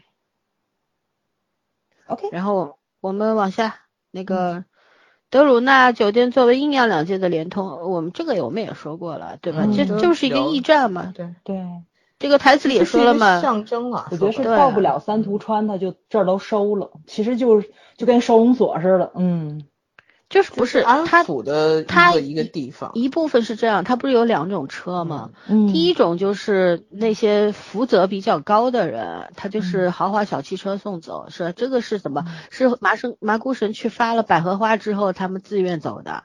嗯还有一种就是在世上流窜的鬼魂呗，就是嗯我们说的那种，还有很多很多不甘心啊，很多遗憾啊，甚至于他啊他找不到路，他可能死的莫名其妙，他都嗯没觉得自己死啊了，死了，对对对，对吧？所以嗯他需要有一个地方让他们暂时住住一下，然后安抚一下，然后整理一下，再把他们送走。而且这个客栈不要钱，对，他收人收的人越多，阴间提供的东西越多嘛，对吧？就就是觉得就是那种他台词里面有说嘛，说那个麻姑神吐槽还是谁吐槽的？说啊四号麻姑神吐槽的，说难道这个阴间路黄泉路是什么高速公路吗？嗯，那个对对，嗯，德鲁纳是个休息站吗？我快笑死了，对，没错，差不多嘛，就这意思，嗯。就是个休息站。但是我觉得德鲁纳存在也是有它意义的，他把这些人的怨恨都给消了。就是那个谁，嗯马姑神就送给人的那个花儿，对吧？为什么能开？不也是因为这些鬼的怨恨消了之后才开了这么灿烂吗？其实它也是一个化解怨恨的地方，其实是个好，啊是个好事儿。对对，所以所以我所以这怎么说这叫来着？就是也是相生相克的么东西。嗯嗯就是它是属于一个很就是比较特殊的地方吧，磁场不一样，嗯。对吧？你看，第一，它在人类世界它是有注册的，它是是是 现实人类现实世界当中嗯。存在的这么一个地方，嗯。但是呢，它后面的高楼只有鬼能看得见，人看不见，对吧？嗯然后呢，你看神要去他那里也是可以随便去，但问题是神跟他们是合作关系，对。然后还有阴间使者，阴间使者也应该不算神吧，对吧？这不算这这也嗯。算是鬼。嗯然后阴间使者也可以去，就是它是人神鬼都可以去的一个三界外的感觉，嗯。呃很特嗯。殊的地方，就特别像很难讲。我就觉得我在以前哪哪本志怪小说里看到过这样这么一卡萨个存在。布兰卡就是各国不管好人坏人都能去的地儿。略有点远。不是，就就觉得就是就这种特殊的场合的描述，以前是在小时候看哪本，就是那种志怪鬼怪小说里面是一定是看见过的，但是一时突然想不起来，就是好像就是有点类似吧。他讲了一个相对来说是一个比较自由的世外，桃源，嗯，嗯。对，对。没有界限，也没有什么就是阶层之类的。对，嗯。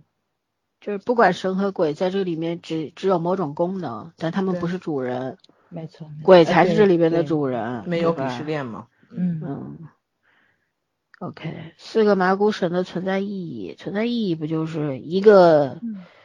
你们说吧我世间善恶嘛。我真的很想知道那个粉色的那个功能是什么？没有没有演是吧？就演了呀，他不是劝人那个放下屠刀嘛，剪刀哦放下你的执念嘛，哦，就？给他一把剪刀，就是了却尘缘嘛，可能是个哦爱爱的啊标志吧对对对。对对对，把那个红绳剪掉了。对对，放天上月老的月老的妹妹，红娘的红娘的反派，嗯就月月月老负责剪神，他负责剪神嘛，嗯因为她穿一身粉嘛，少女。嗯，对对对啊，还真是。其实我觉得对对对它就是一种嗯放弃怨念吧，说白了就是，执念。嗯嗯，嗯，哎，还真是。我要一直在想这个粉色粉粉色的麻姑到底在做什么？嗯，确实老三说的对。嗯，一个是嗯医药代表，对吧？药对医，药代表，对。对，一个是爱神。然后这个拿百合花的这个也很难去形容它到底什么，它就是对对，就是给人送人上路嘛，就是给嗯你一个号码牌，你可以走了，就那种。嗯，然后四号就是死神惩嘛，罚。对吧？嗯而且是最最狠辣的那种样子。嗯，而且他最但逗是给四个人还编了号嘛，然后还问那个谁阴间使者哪一个最厉害，阴间使者没说话，给了比了个一。对呀、那对因为嗯根本就没有二三四，只有一嗯。对，嗯，嗯，真挺搞笑的，对。对，满月和灿星的，呃，你继续说。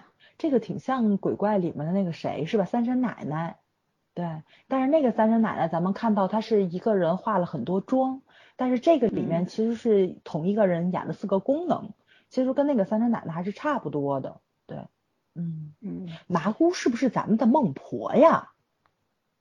好，我我不知道，但是我是吧？我嗯好像有听说过麻姑，但是麻姑一嗯定不是孟婆，而且麻姑应该是麻对姑好像我们的传说里面也有有麻姑的姑我印象存在是有，对而且麻姑嗯好像并不是一个什么好的存在。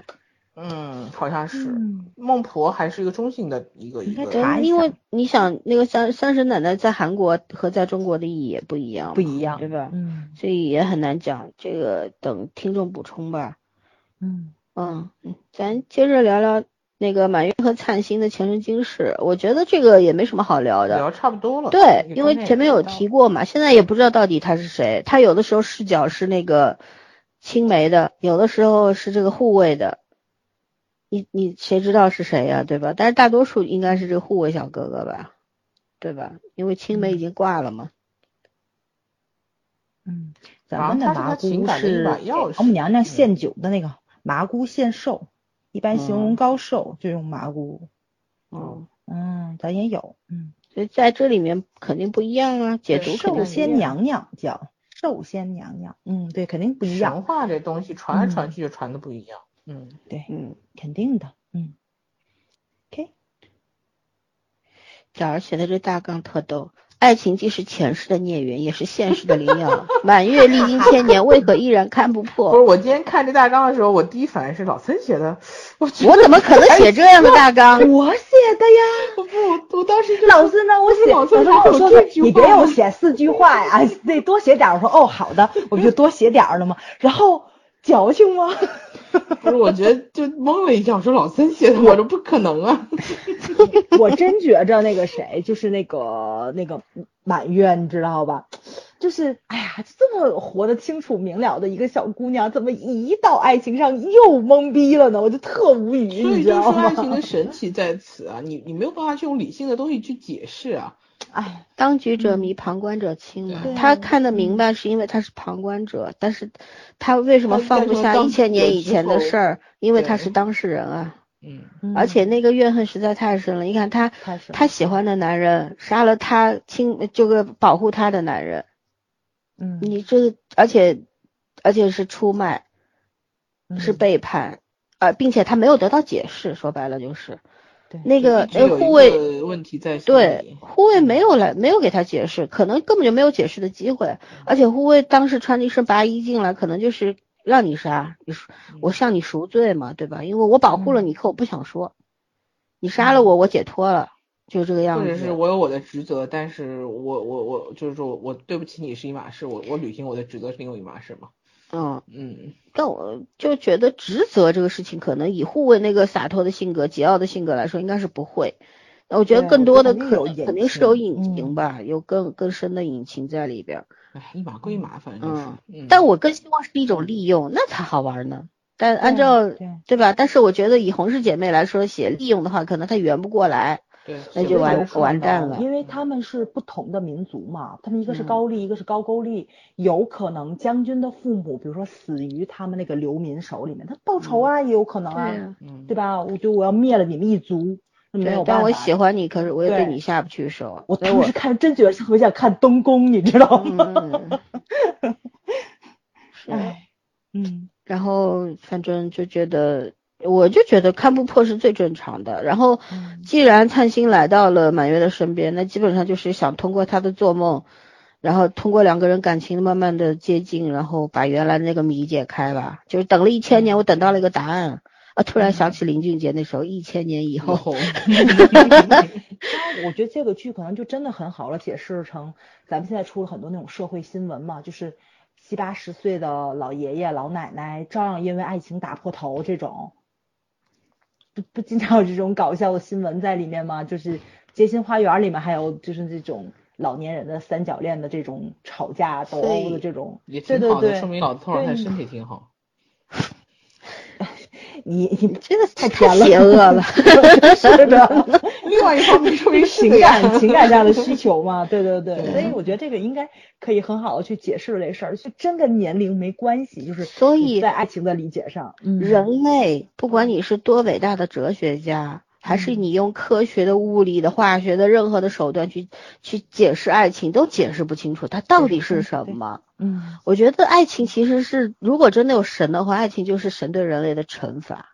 不管你是一个什么样，创造了一个谜语，你永远猜不对你根本就不知道谜底是什么，你只有亲身去经历，才能够得到属于你的答案。但是你的答案在别人身上不适用，就是这个样子。对。甭管一千年以前还是一千年以后，该犯的错一样的。所以他是禁果嘛？亚当和夏娃偷吃了禁果，才会有这么多狗屁事情，是吧？可是我们老祖宗的话讲，只羡只羡鸳鸯不羡仙嘛，对吧？嗯，是。所以还是为爱下地狱的人多了去了。对，嗯。看不破，看得破他惯的，看得破他不早就得道升天了吗？他还待一千年吗？对不对？所以你就看看人家的这个韩剧，就利用这个梗编的这个爱情，就特别的叫什么来圆满。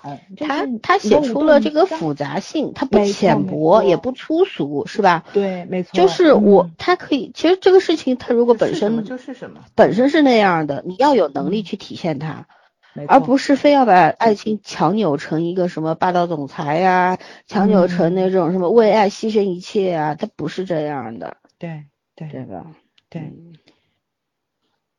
OK，好吧。灿星的命运咱也说过了，是救赎满月，也救他自己。他那条，他虽然我觉得他虽然轮回了或者怎么样。但是我觉得他既然会做梦，就说明这个记忆是封，不管他轮回多少回，都都都封杀呃封在他的脑海里，他的记忆里面，他永远是带着这段记忆在在在转世的。我觉着他要真的是这个灿星后来转世，发现不是原来那小护卫，是他那个喜欢他的那个弟弟，这剧就绝了，你知道吗？也有可能，也有可能，对对对，对他他有，他不是弟弟吗？是不是好朋友、好兄弟嘛？言语，对对，就是如果是那个的话，他曾经也展现过他的视角呀，不是没有呀？对，哎，是有的，对。所以我觉得他这个其实就是掩藏的很小心，但并不是没有可能。就如果是弟弟的话，就更有意思了。就是一千年前我承诺，我用我的一辈子让你为你加寿，我用我的命为你加寿。一千年以后，我还是来保护你了。没错，没错，没对对对对，老三说的这就是我特别想说的。我觉得他要这样子去玩这个梗，就实在太高级了，就对。嗯，他要真的是多吓人呢。我的天呐，都死死成那样了，我还一千年后我还来保护你，我的天呐，这这这这有点变态了，这太恐怖了好吗？早上你到底什么肥事啊你？关键是你要真的是护卫小哥哥，不就太套路了吗？套路没关系，关键是套路你怎么用？那句那句那句台词大纲算是写对了，早上也看不破呀。早上这个脑回路，我觉得不会有编剧跟你一样的，我真的这样觉得。我可以理解他，你看到没有？老师可以理解我呀。你又在做观察员角色吗？我今天我今天好像是跟好几个群在说话，所以我说话特别简洁明了。然后就就是咱们在 C 群里面，姐姐们看不懂，老老师说有你这样聊天，老师啪啪啪解释，这样对不对？然后我说对，我说你这个阅读理解给满满分儿，满分儿，太厉害了。唉，好，继续往下聊。出门还得配翻译，这以后。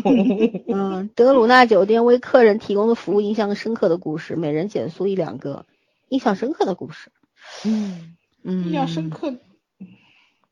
我就觉得那本那本书灵特别有意思啊。对头对头。对我我特别喜欢那个，因为我看到那个的时候，我就突然想起我朋友曾经写的那个魔幻小说里面的一个故事，对吧？对，写了一个就是母亲想念。在外打工的儿子，然后一直想念他，所以就幻化出了一个白色的影子，一直跟在那个儿子的身后。但是他就是去保护他的，想看看儿子，因为他好久没回来了，就就是这么一个故事吧。然后，呃，我觉得这个也是啊，因为描述了一个女性，对，她嫁给了一个她不爱的人，但是她对爱情有渴望，她对人生的那种。多样性有渴望，所以他创造他的信念很强烈，创造出了一个书灵。然后最后他跟那个那本那个告别的时候，我觉得也挺美的。尤其是当时还有一句台词嘛，说这个这本日记烧的特别美。哎，这句台词我特喜欢。对啊，因为他他这个里面蕴含了一个老太太七八十年的对自己人生的那种渴望吧，理想状态的渴望吧。对吧？就是咱们一直看到好多，就是这种奇幻类的，都是怨气，对吧？怨恨，嗯，人的一个怨念化成了一个非常可怕的一个东西出来骚扰人类。但是第一次看到是非常美好的一种情感幻化出来了一个，就是有灵气的这么一个东西。虽然也骚扰到了人类，但是他的这个初衷是好的，他也没有对人类造成实质性的一个伤害。只是不知道什么是好，什么是不好，他就是觉得。就就是我在等待啊，然后我我就要我不我他根本就不知道谁是谁呀，对吧？嗯嗯，虽然吓到了别人类了，可是我觉得也没什么，也没什么，是挺吓人的，但也没什么，还挺美好的，就觉得嗯嗯，而且他这个后面又非常顺畅的把剧情过渡到给满月以灵感，对吧？满满月做了一个就是那种诅咒出来，所以我觉得他这个。从故事的这个从善到恶这个变化，然后那个又怎么演出来了满月当年的那个故事，包括这个怎么说呢？就是这个这个剧情上的一个过渡，起承转合做的还是挺有非常好的。对对对对，其实他那个本身这个故事就已经有反转在里面了，但是这个故事又带动了整体大剧情的一个反转，我觉得这个技巧上的这个。编剧技巧上的一个玩弄，非常非常的高级。对，嗯嗯，唉，咱们什么时候能达到这种高度啊？咱就能达到这种高度，也不会让你写的。嗯，这题材是也不是 不让写，现在鬼啊，什么题都不让提，好吗？这种东西是是不上星也不行吗？不行，不让拍了。下一部网下一部网剧现在上星和网剧一模一样，一个标准。嗯，哎，不得乱。所以那个灵魂不是就没有了吧？下架了吗？嗯，早两年什么灵魂摆渡还都是可以写的。来，圈圈来聊一聊你最印象深刻的故事。嗯嗯，让你聊一下印象深刻的故事。我还没想到哪个印象深刻呢，我我没说，我看的感觉差不太多。嗯嗯，那这么多的这对这么多的这个服服务里边，总会有这么这么几个是觉得还比较那个什么的吧？对我其实特别喜欢他那个，就是镜头快速闪过，就是一号房客人是什么，二号房客人是什么。他其实就是展现的那个，就是那个东西，我觉得还是让我非常喜欢的。你会看到，就是有的人可能死于雪山，对吧？就是爬登山的过程中意外死亡了。那个屋子里面一直在烧火，其实这是一个他就是死之前最大的那个感受，他可能是想消除这个东西。还有那个有一个满头白发的老奶奶，在一个全都是书的屋子里面，还在拼命的学习。但是你能看到，就是从他这个年龄去反推他出生的那个年代，肯定是女孩子不能上书、不能不能上学、不能识字的这么一个年代里面。对对对，包括她这一辈子肯定都很坎坷，经历了战争，经历了这，经历了那，有很多的东西，不会给他有机会去充实自己，去学习知识。所以他只有到他老了，成为这么一步的时候，什么事情都可以干的时候，他还拼命的去学习。我觉得他那个就是那个巧思，就是。你会看到，就是是让人，嗯，怎么说呢？就是你会发现，可能你的那个遗憾，可能你的一辈子都没什么遗憾，因为那个人能去登山，死在雪山上，证明有钱、有闲、有时间，还有能力，这是肯定的。但是他死这个事情，可能是他今生最大的那么一个遗憾，最大的一个痛苦。但是那个老奶奶的整个一生，都活在那个他。不太想经历的那个生活里面，但是他那个愿望到他死的时候，这个东西我也不知道我表达的对不对。就是人类的内心就是贪婪是个黑洞嘛，你甭管贪什么，你贪知识也是贪啊，对，没错，对吧？你贪这个美景也是贪啊，那这种贪贪嗔痴嘛，那你怎么去？你总不能带着这些东西上路吧，对吧？那对，那。就是可能韩国他那个那个他们的阴间没有孟婆汤吧，所以你必须要忘了你才能够转世投胎，要不然你就带着记忆出生了嘛，就这意思。我看他们是没有孟婆汤这个东西，没借过去啊。嗯，后面然后讲对对，然后呢就等于说是你在生前你有一个让你最恐怖的那种记忆，就像去登山的人被冻死了。嗯，对吧？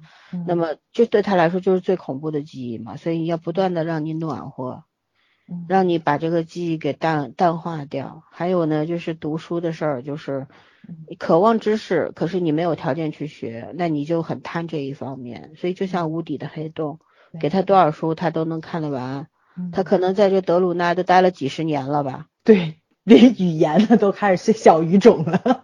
对呀，那个老奶奶实在太可爱了，简直是对。对，还有包括那个经常续咖啡的那个，没错，应该是个作家或者是干什么的吧？就就可能生前写最后一部小说的时候没写完，嗯，所以他永远都在那边写，想要把它写完。但你反过来想想的话，嗯，对于用人类的价值观来衡量的话，你这些鬼，你学这些东西有什么卵用吗？但是，但这个东西就是对他们自己有用而已啊，就是，嗯，对啊，就是他满得到了满足，人总要得到满足才会。就得到了这个满足，得到了填补，他才不会含恨而去嘛。嗯，对吧？人也是一样的呀，其实。嗯。人的内心都是无底洞，就贪的东西不一样而已嘛。嗯嗯，没错，他没有去怎么说呢？那个呃，批判或者说是反正我觉得一个很中立的这么一个状态，去把人的这个欲望去展现出来了。而且我觉得它可能是有一点点美化的成分在里面。你看的过程中，我觉得心情还是挺好的。因为我觉得如果我死了以后能有这么样一个地方让我去去消除怨恨的话，我会很开心的，是吧？你有啥怨恨呢？一个纨绔子弟，不要用这四个字来形容我。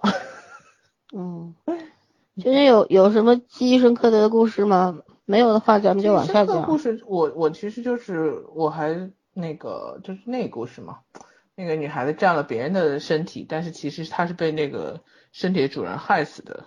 我其嗯实就是对这个故事觉得，嗯，讽讽刺性还挺大的，就是最后他父母做那个选择嘛。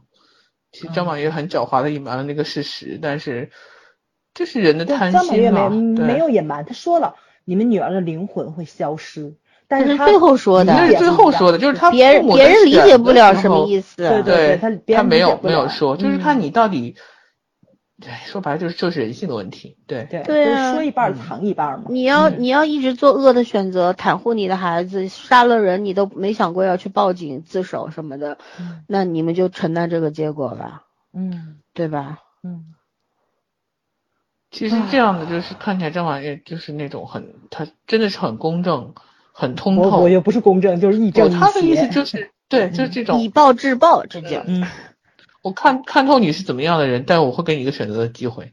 嗯，但是他知道答案是什么，其实不是选择的机会，就是给你一个机会去犯错，就是这个样子。就是因为我知，就是说他看透他嘛，我知道你不会做出一个应该正确的选择，但是我还是看你会不会会不会去那个选选那件事情。嗯，嗯哎呀，有时候想想，这不光是贪念，其实我有时候觉得这这是人的虚荣，因为孩子已经不在了，说白了就是，嗯，对自己其实也是一种保全。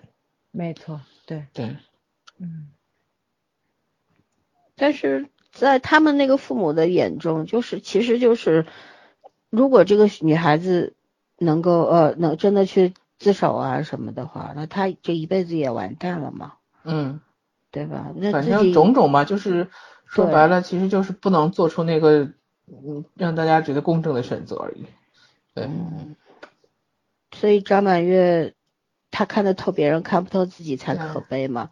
那人类也是一样啊，人类总觉得自己特别聪明，特别高高在上，结果嘞，结果自己挖坑把自己埋了。这里面大部分的人类其实还算挺可爱的。这个剧里面，嗯，韩剧最近通常不喜欢，就韩剧最近其实这这种题材好像最不被待见的就是神仙。神仙要么邪恶，要么自私，要么小心眼儿，要么愚蠢，要么自以为是。没有啊，我觉得鬼怪跟这个里面的神仙都挺正的。嗯，还好，那鬼怪里面他这个神他是偏东方的，对，你知道韩国人他其实信佛教的人特别少。嗯，他信天主教和基督教的人，对，他信西方的那种，嗯信耶稣啊，信什么，所以创造出特别多的邪教嘛。那他嗯那个，所以他在描述这个神秘东方的这些鬼神的时候，就比较有趣，他会加上自己的很多的解读。理解，嗯，对他跟嗯咱们纯中国式的这种神话故事里的神，他还不一它样。不一样。咱对咱们这儿的神都是伪光正的，对对对对对，对，嗯咱们对神说是要有一种敬畏嘛，对，嗯，我其实印象特别深的是那个谁，就是那个粉衣服那个麻姑给了一把剪刀的那个故事。嗯我觉得那个故事特别有趣在，就是他讲了半天是有一个反转在里面。其实他那个故事完全没有选择权的，是那个那个即将要死掉的那个男的。嗯，对，不管是强迫他留下来的父母，还是就是想把他带走的那个他的爱人，其实双方都是在争夺他，没有一个是真正把这个事情跟他讲清楚明白，让你去做选择的。嗯虽然那个女鬼最后是剪断了那根线，那也是那个女鬼做出的选择，但是这这个男的到底是想死跟着女方走，还是想活跟爹妈在一起，他没做选择。其实我觉得他这个是一个特别他只是被吓跑了。鸡贼的地方。对对对对对对对，他被吓跑了，才是最最嗯本能的人类的选择。对，没错，对。但是如如果我觉得那个鬼不吓他，然后就跟他好好说这个事儿，他可能也不见得会做出这个选择来。但是没有人没没有人给他选择的机会，连神都没有。神说的话都是他是人，你应该放开他。对，因为可能他确实是阳寿未尽，他应该是能活过来了，只不过这个女鬼一直在抓着他，他没有办法这个魂魄回去。对啊，你让他死了，你不是自己造孽吗？那你就没法对对投胎转世了呀对吧？你也去不了，上不了嗯三途川了嘛。嗯，就我我觉得就是这个故事里面，嗯，挺特别，当时看的时候特别让我感觉特别像那个丁童儿和情郎的故事。嗯。嗯。嗯。嗯对吧？就是有的时候你因为这个这个故事里边的男的已经是躺在病床上像植物人一样了，没有知觉了嘛，嗯。所以他的父母就是想要给这个女的配一个阴婚啊什么的，然后放能够放手他的儿子。嗯。但是就是你站在别的其他的角度上去看的话，他的父母也很损的，谁捡到谁倒。霉。对，特别嗯坏这种做法是吧？人家活嗯该倒霉嘛。而且你儿子深深爱过的人，你当然不说不能说，哎，我支持我儿子去死，去成全他的爱情是吧？不能这样，嗯做父母做不到。但你去害人，那这件事情性性质就不一样。嗯所以这个女生她其实对那那对父母也是有怨恨的吧？所以她死死抓着，其实也有这方面的原因的。嗯因为她当那个那个谁，嗯、男主的哥哥就是嗯朋友捡嗯到那个的时候，那个新娘出现各种嫌弃那个 那个朋友，三叫什么？三切男的叫啊 桑切斯桑切斯，就是特别嫌弃他。我天，那一段还挺逗的，那男的 吓得在古董花瓶里面嘘嘘给，我笑死了。我觉得已经无法直视这个花瓶了。是啊，他自己都嫌弃嘛，但是没有办法嘛，所以这个这个女鬼她后来为什么选择嗯灿星？其实也就是，如果我实在没得选的话，我还不如选你，因为至少你通通人也通鬼，对吧？你是这嗯个中间的那一派的，你可嗯能对我来说还有点意思。而且他觉得他跟灿星结婚的话，灿星不会因为他而死啊。嗯对对对，满月肯定会保护灿星的。嗯，嗯。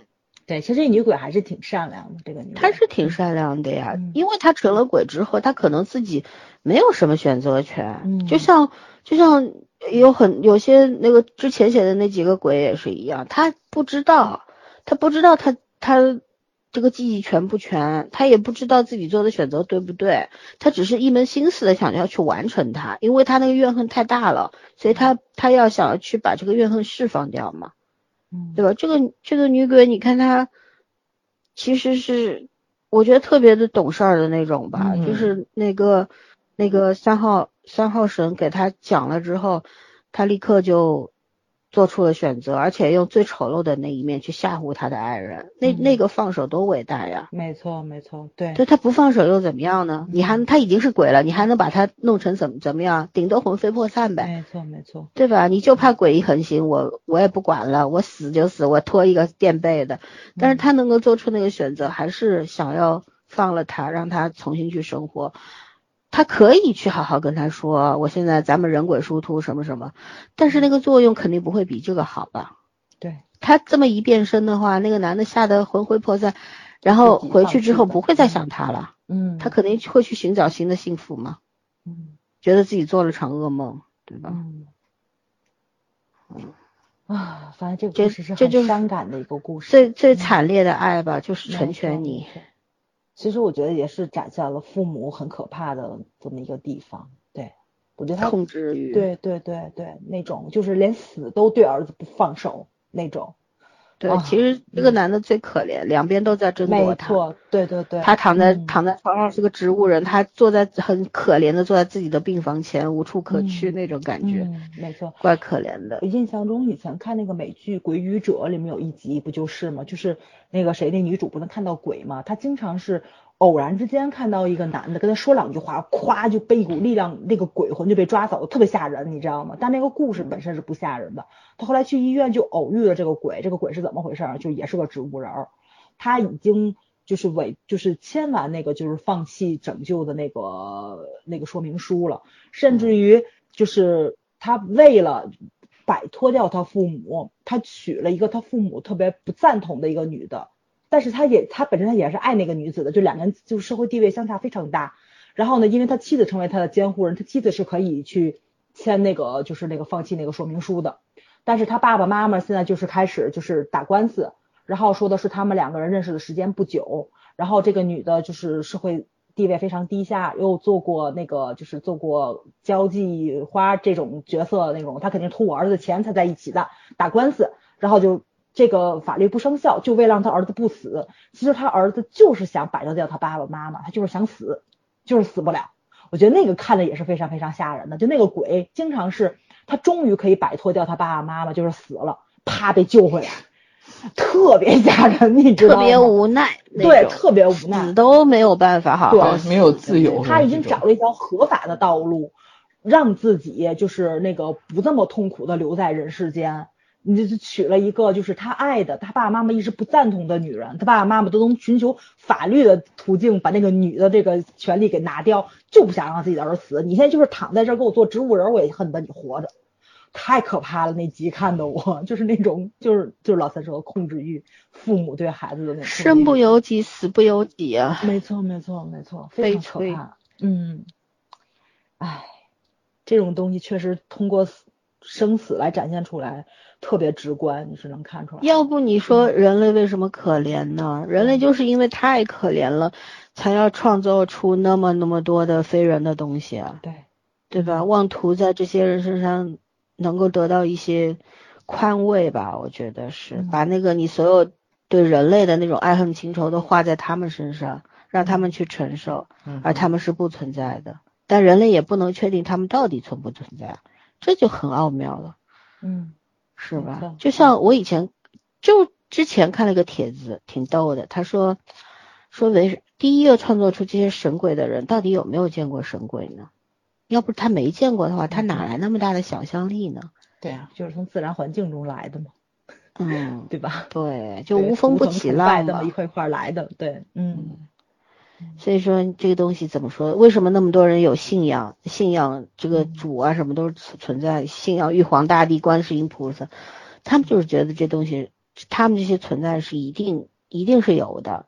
嗯，那无神论者就是什么都没有，对吧？无神论者相信的只有自己，哼哼，那也挺好的，其实也挺好的。这东西怎么说了？你你你能不能有信仰？信仰还分很多类呢，对吧？没错，没错。像我这种信仰人民币的人，其实也挺可爱的。你哪信仰人民币？我都没看出来呢。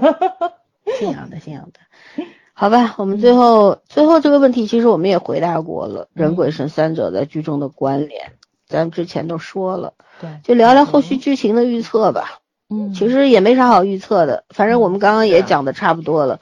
对，但我就觉得他会烂尾。我也是，我就习惯性烂尾。对，也不算烂尾，就是头重脚轻。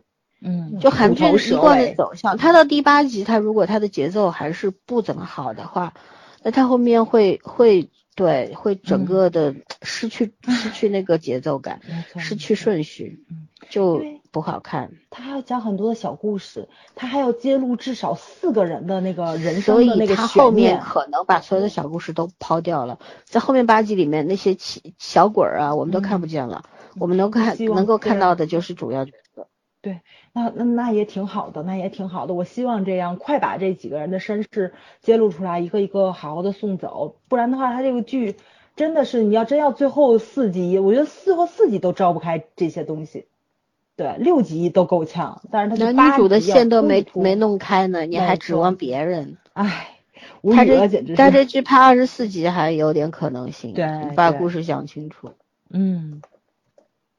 哎呀，这这就是跟鬼怪比，差着一截的。那肯定是有差距了，编剧还是水平有差距很差距很大。但是其实我觉得红氏姐妹的那个思路方式和金边是不一样的，他每次切入的那个结构和角度也不一样。包括金边写鬼怪其实是很东很东方式的，这个片子还是偏西方一点，就是他那个思维方式角度还是会西方一点。对，而且他很商业，你发现他选的故事其实都是很当火的一些社会新闻。对他们一直都很商业，走那种有点小小惊悚啊，有一点商业，有一有一点小恐怖，有点喜剧那种喜感的。嗯，对，但是他们整体架构总是封的不够好。对，嗯，鬼怪会更厚重一点，你会看到人生的。我到现在都都是非常的坚持，金边是所有的韩国就是这一代编剧里面商业化做的最好的。嗯。嗯，但是金边我觉得是有内涵的，他真的是肚子里面有东西，就是他是能写得出来，然后他在商业化也做得很好。没错，对，嗯。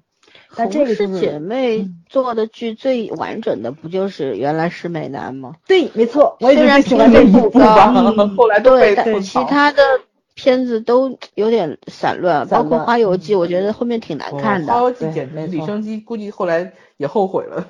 可能他们两个人有利有弊吧，双刃剑，两个人那个点子更多一点，可是怎么融合又是很困难的一件事情。两个人做写一个剧本，始终是会有问题的。没错。哎呀，真写成那个好兆头那嗯那种，那是两个文学大家，太难了。对，哦，那个那个不好写，好兆头那个看起来很随意的东西非常难写。对，两个人同样高度的，就是你得首先把那套宗教那套东西吃的很透，你才能写得出来。嗯嗯。我我就觉得红氏姐妹她。这一次其实是有进步的，有的，但是但是她那个进步不足以体现她对整体的那个掌控能力。但是她的进步和小小亮点挺多的，对，和她的毛病依然都很明显。但是我觉得他能塑造出来张满月这个角色，我就因为他，我就觉得他已经很了不起他可能就是人设做的最好对，人设做的太好了。他的思维方式上还是就是他们原先。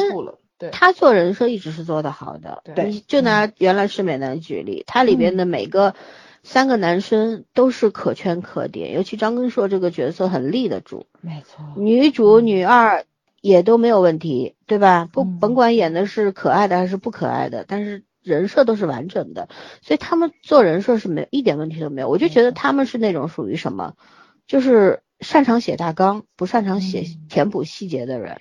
有些人他是大纲写不出，他细节能写好，对，就是这个样子。大家能力不同。其实我觉得要把这个现在韩国非常知名的这么几个编剧放到一起去写一个剧本，也写不好。对，因为平衡感是没有。但是我觉得就是刚刚老三你说的，红氏姐妹特别适合做角色编剧，就是把这个人物的这个人设，他去设定了好，然后。这个整体性格走向是什么？他确定好，他这方面那我给你打个例，举个例子，我给你把人设全做好，你能按照我的人设写故事吗？所以就得找一个写的非常好的编剧。不可能的，人和人之间还有羡慕嫉妒恨呢，怎么可能做好平衡？而且就是相互沟通的这个默契感。就是我说的东西你都能懂，其实是很难的，而且不光你都能懂，你还能表达的出来。所以创作永远是孤独的事情，只能一个人做，两个亲姐妹都做不好。对，为什么有的做做做歌曲的这种作词和作曲，一辈子只能找一对搭档，就是找不到第二个人跟他有这种默契。嗯，所以我其实一直挺佩服美国跟英国的编剧，就在这儿。英国编剧大部分不都是单打独斗吗？就一个人是身兼多职，而且是每一个能力都很强，但。美国经常美剧不都是团队写吗？他们上中国也是团队写，中国也是团队写，写的乱七八糟但是它规模绝对没有美国大。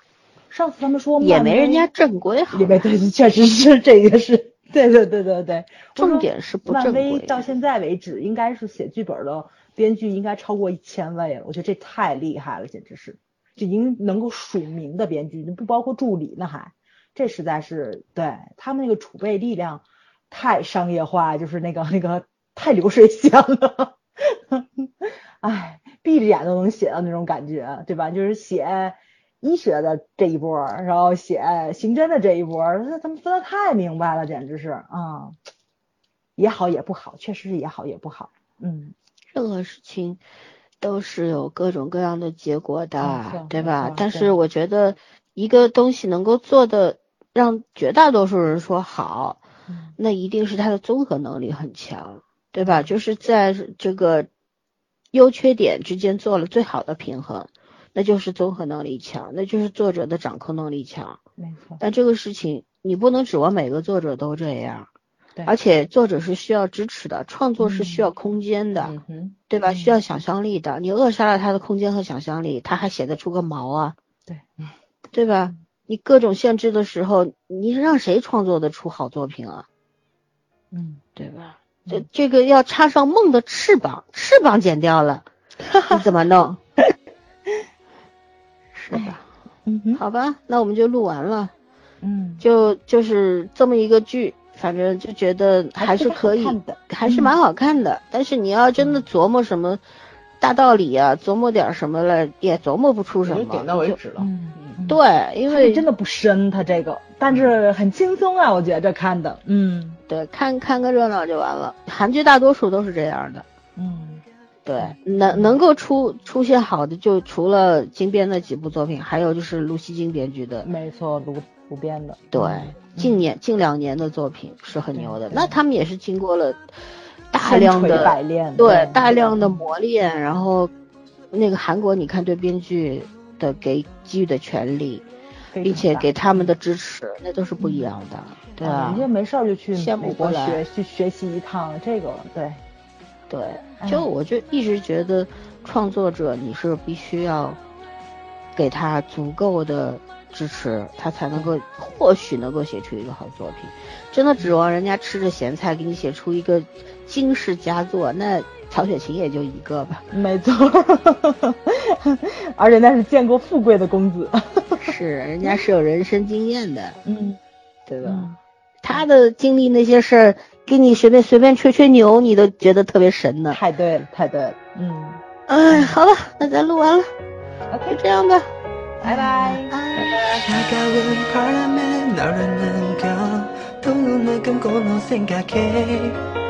좋아하던 기억은 간직할게 감은 꺼내 엎어게. 아파고 아파도 널 바라볼 수 없잖아. 오늘도 이렇게 보고 싶어 어떻게?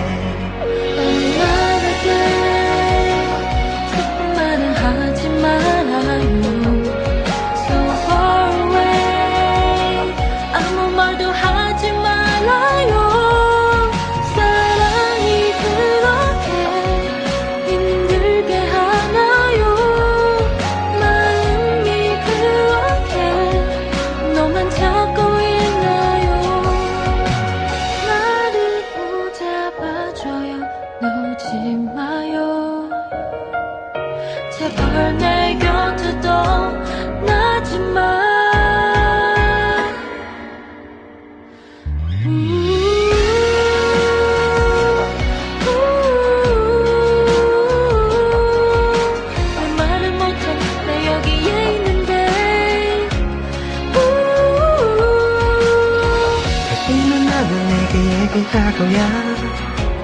너만이 사랑한다고 매일 기억해. 너를 기다리고 거라고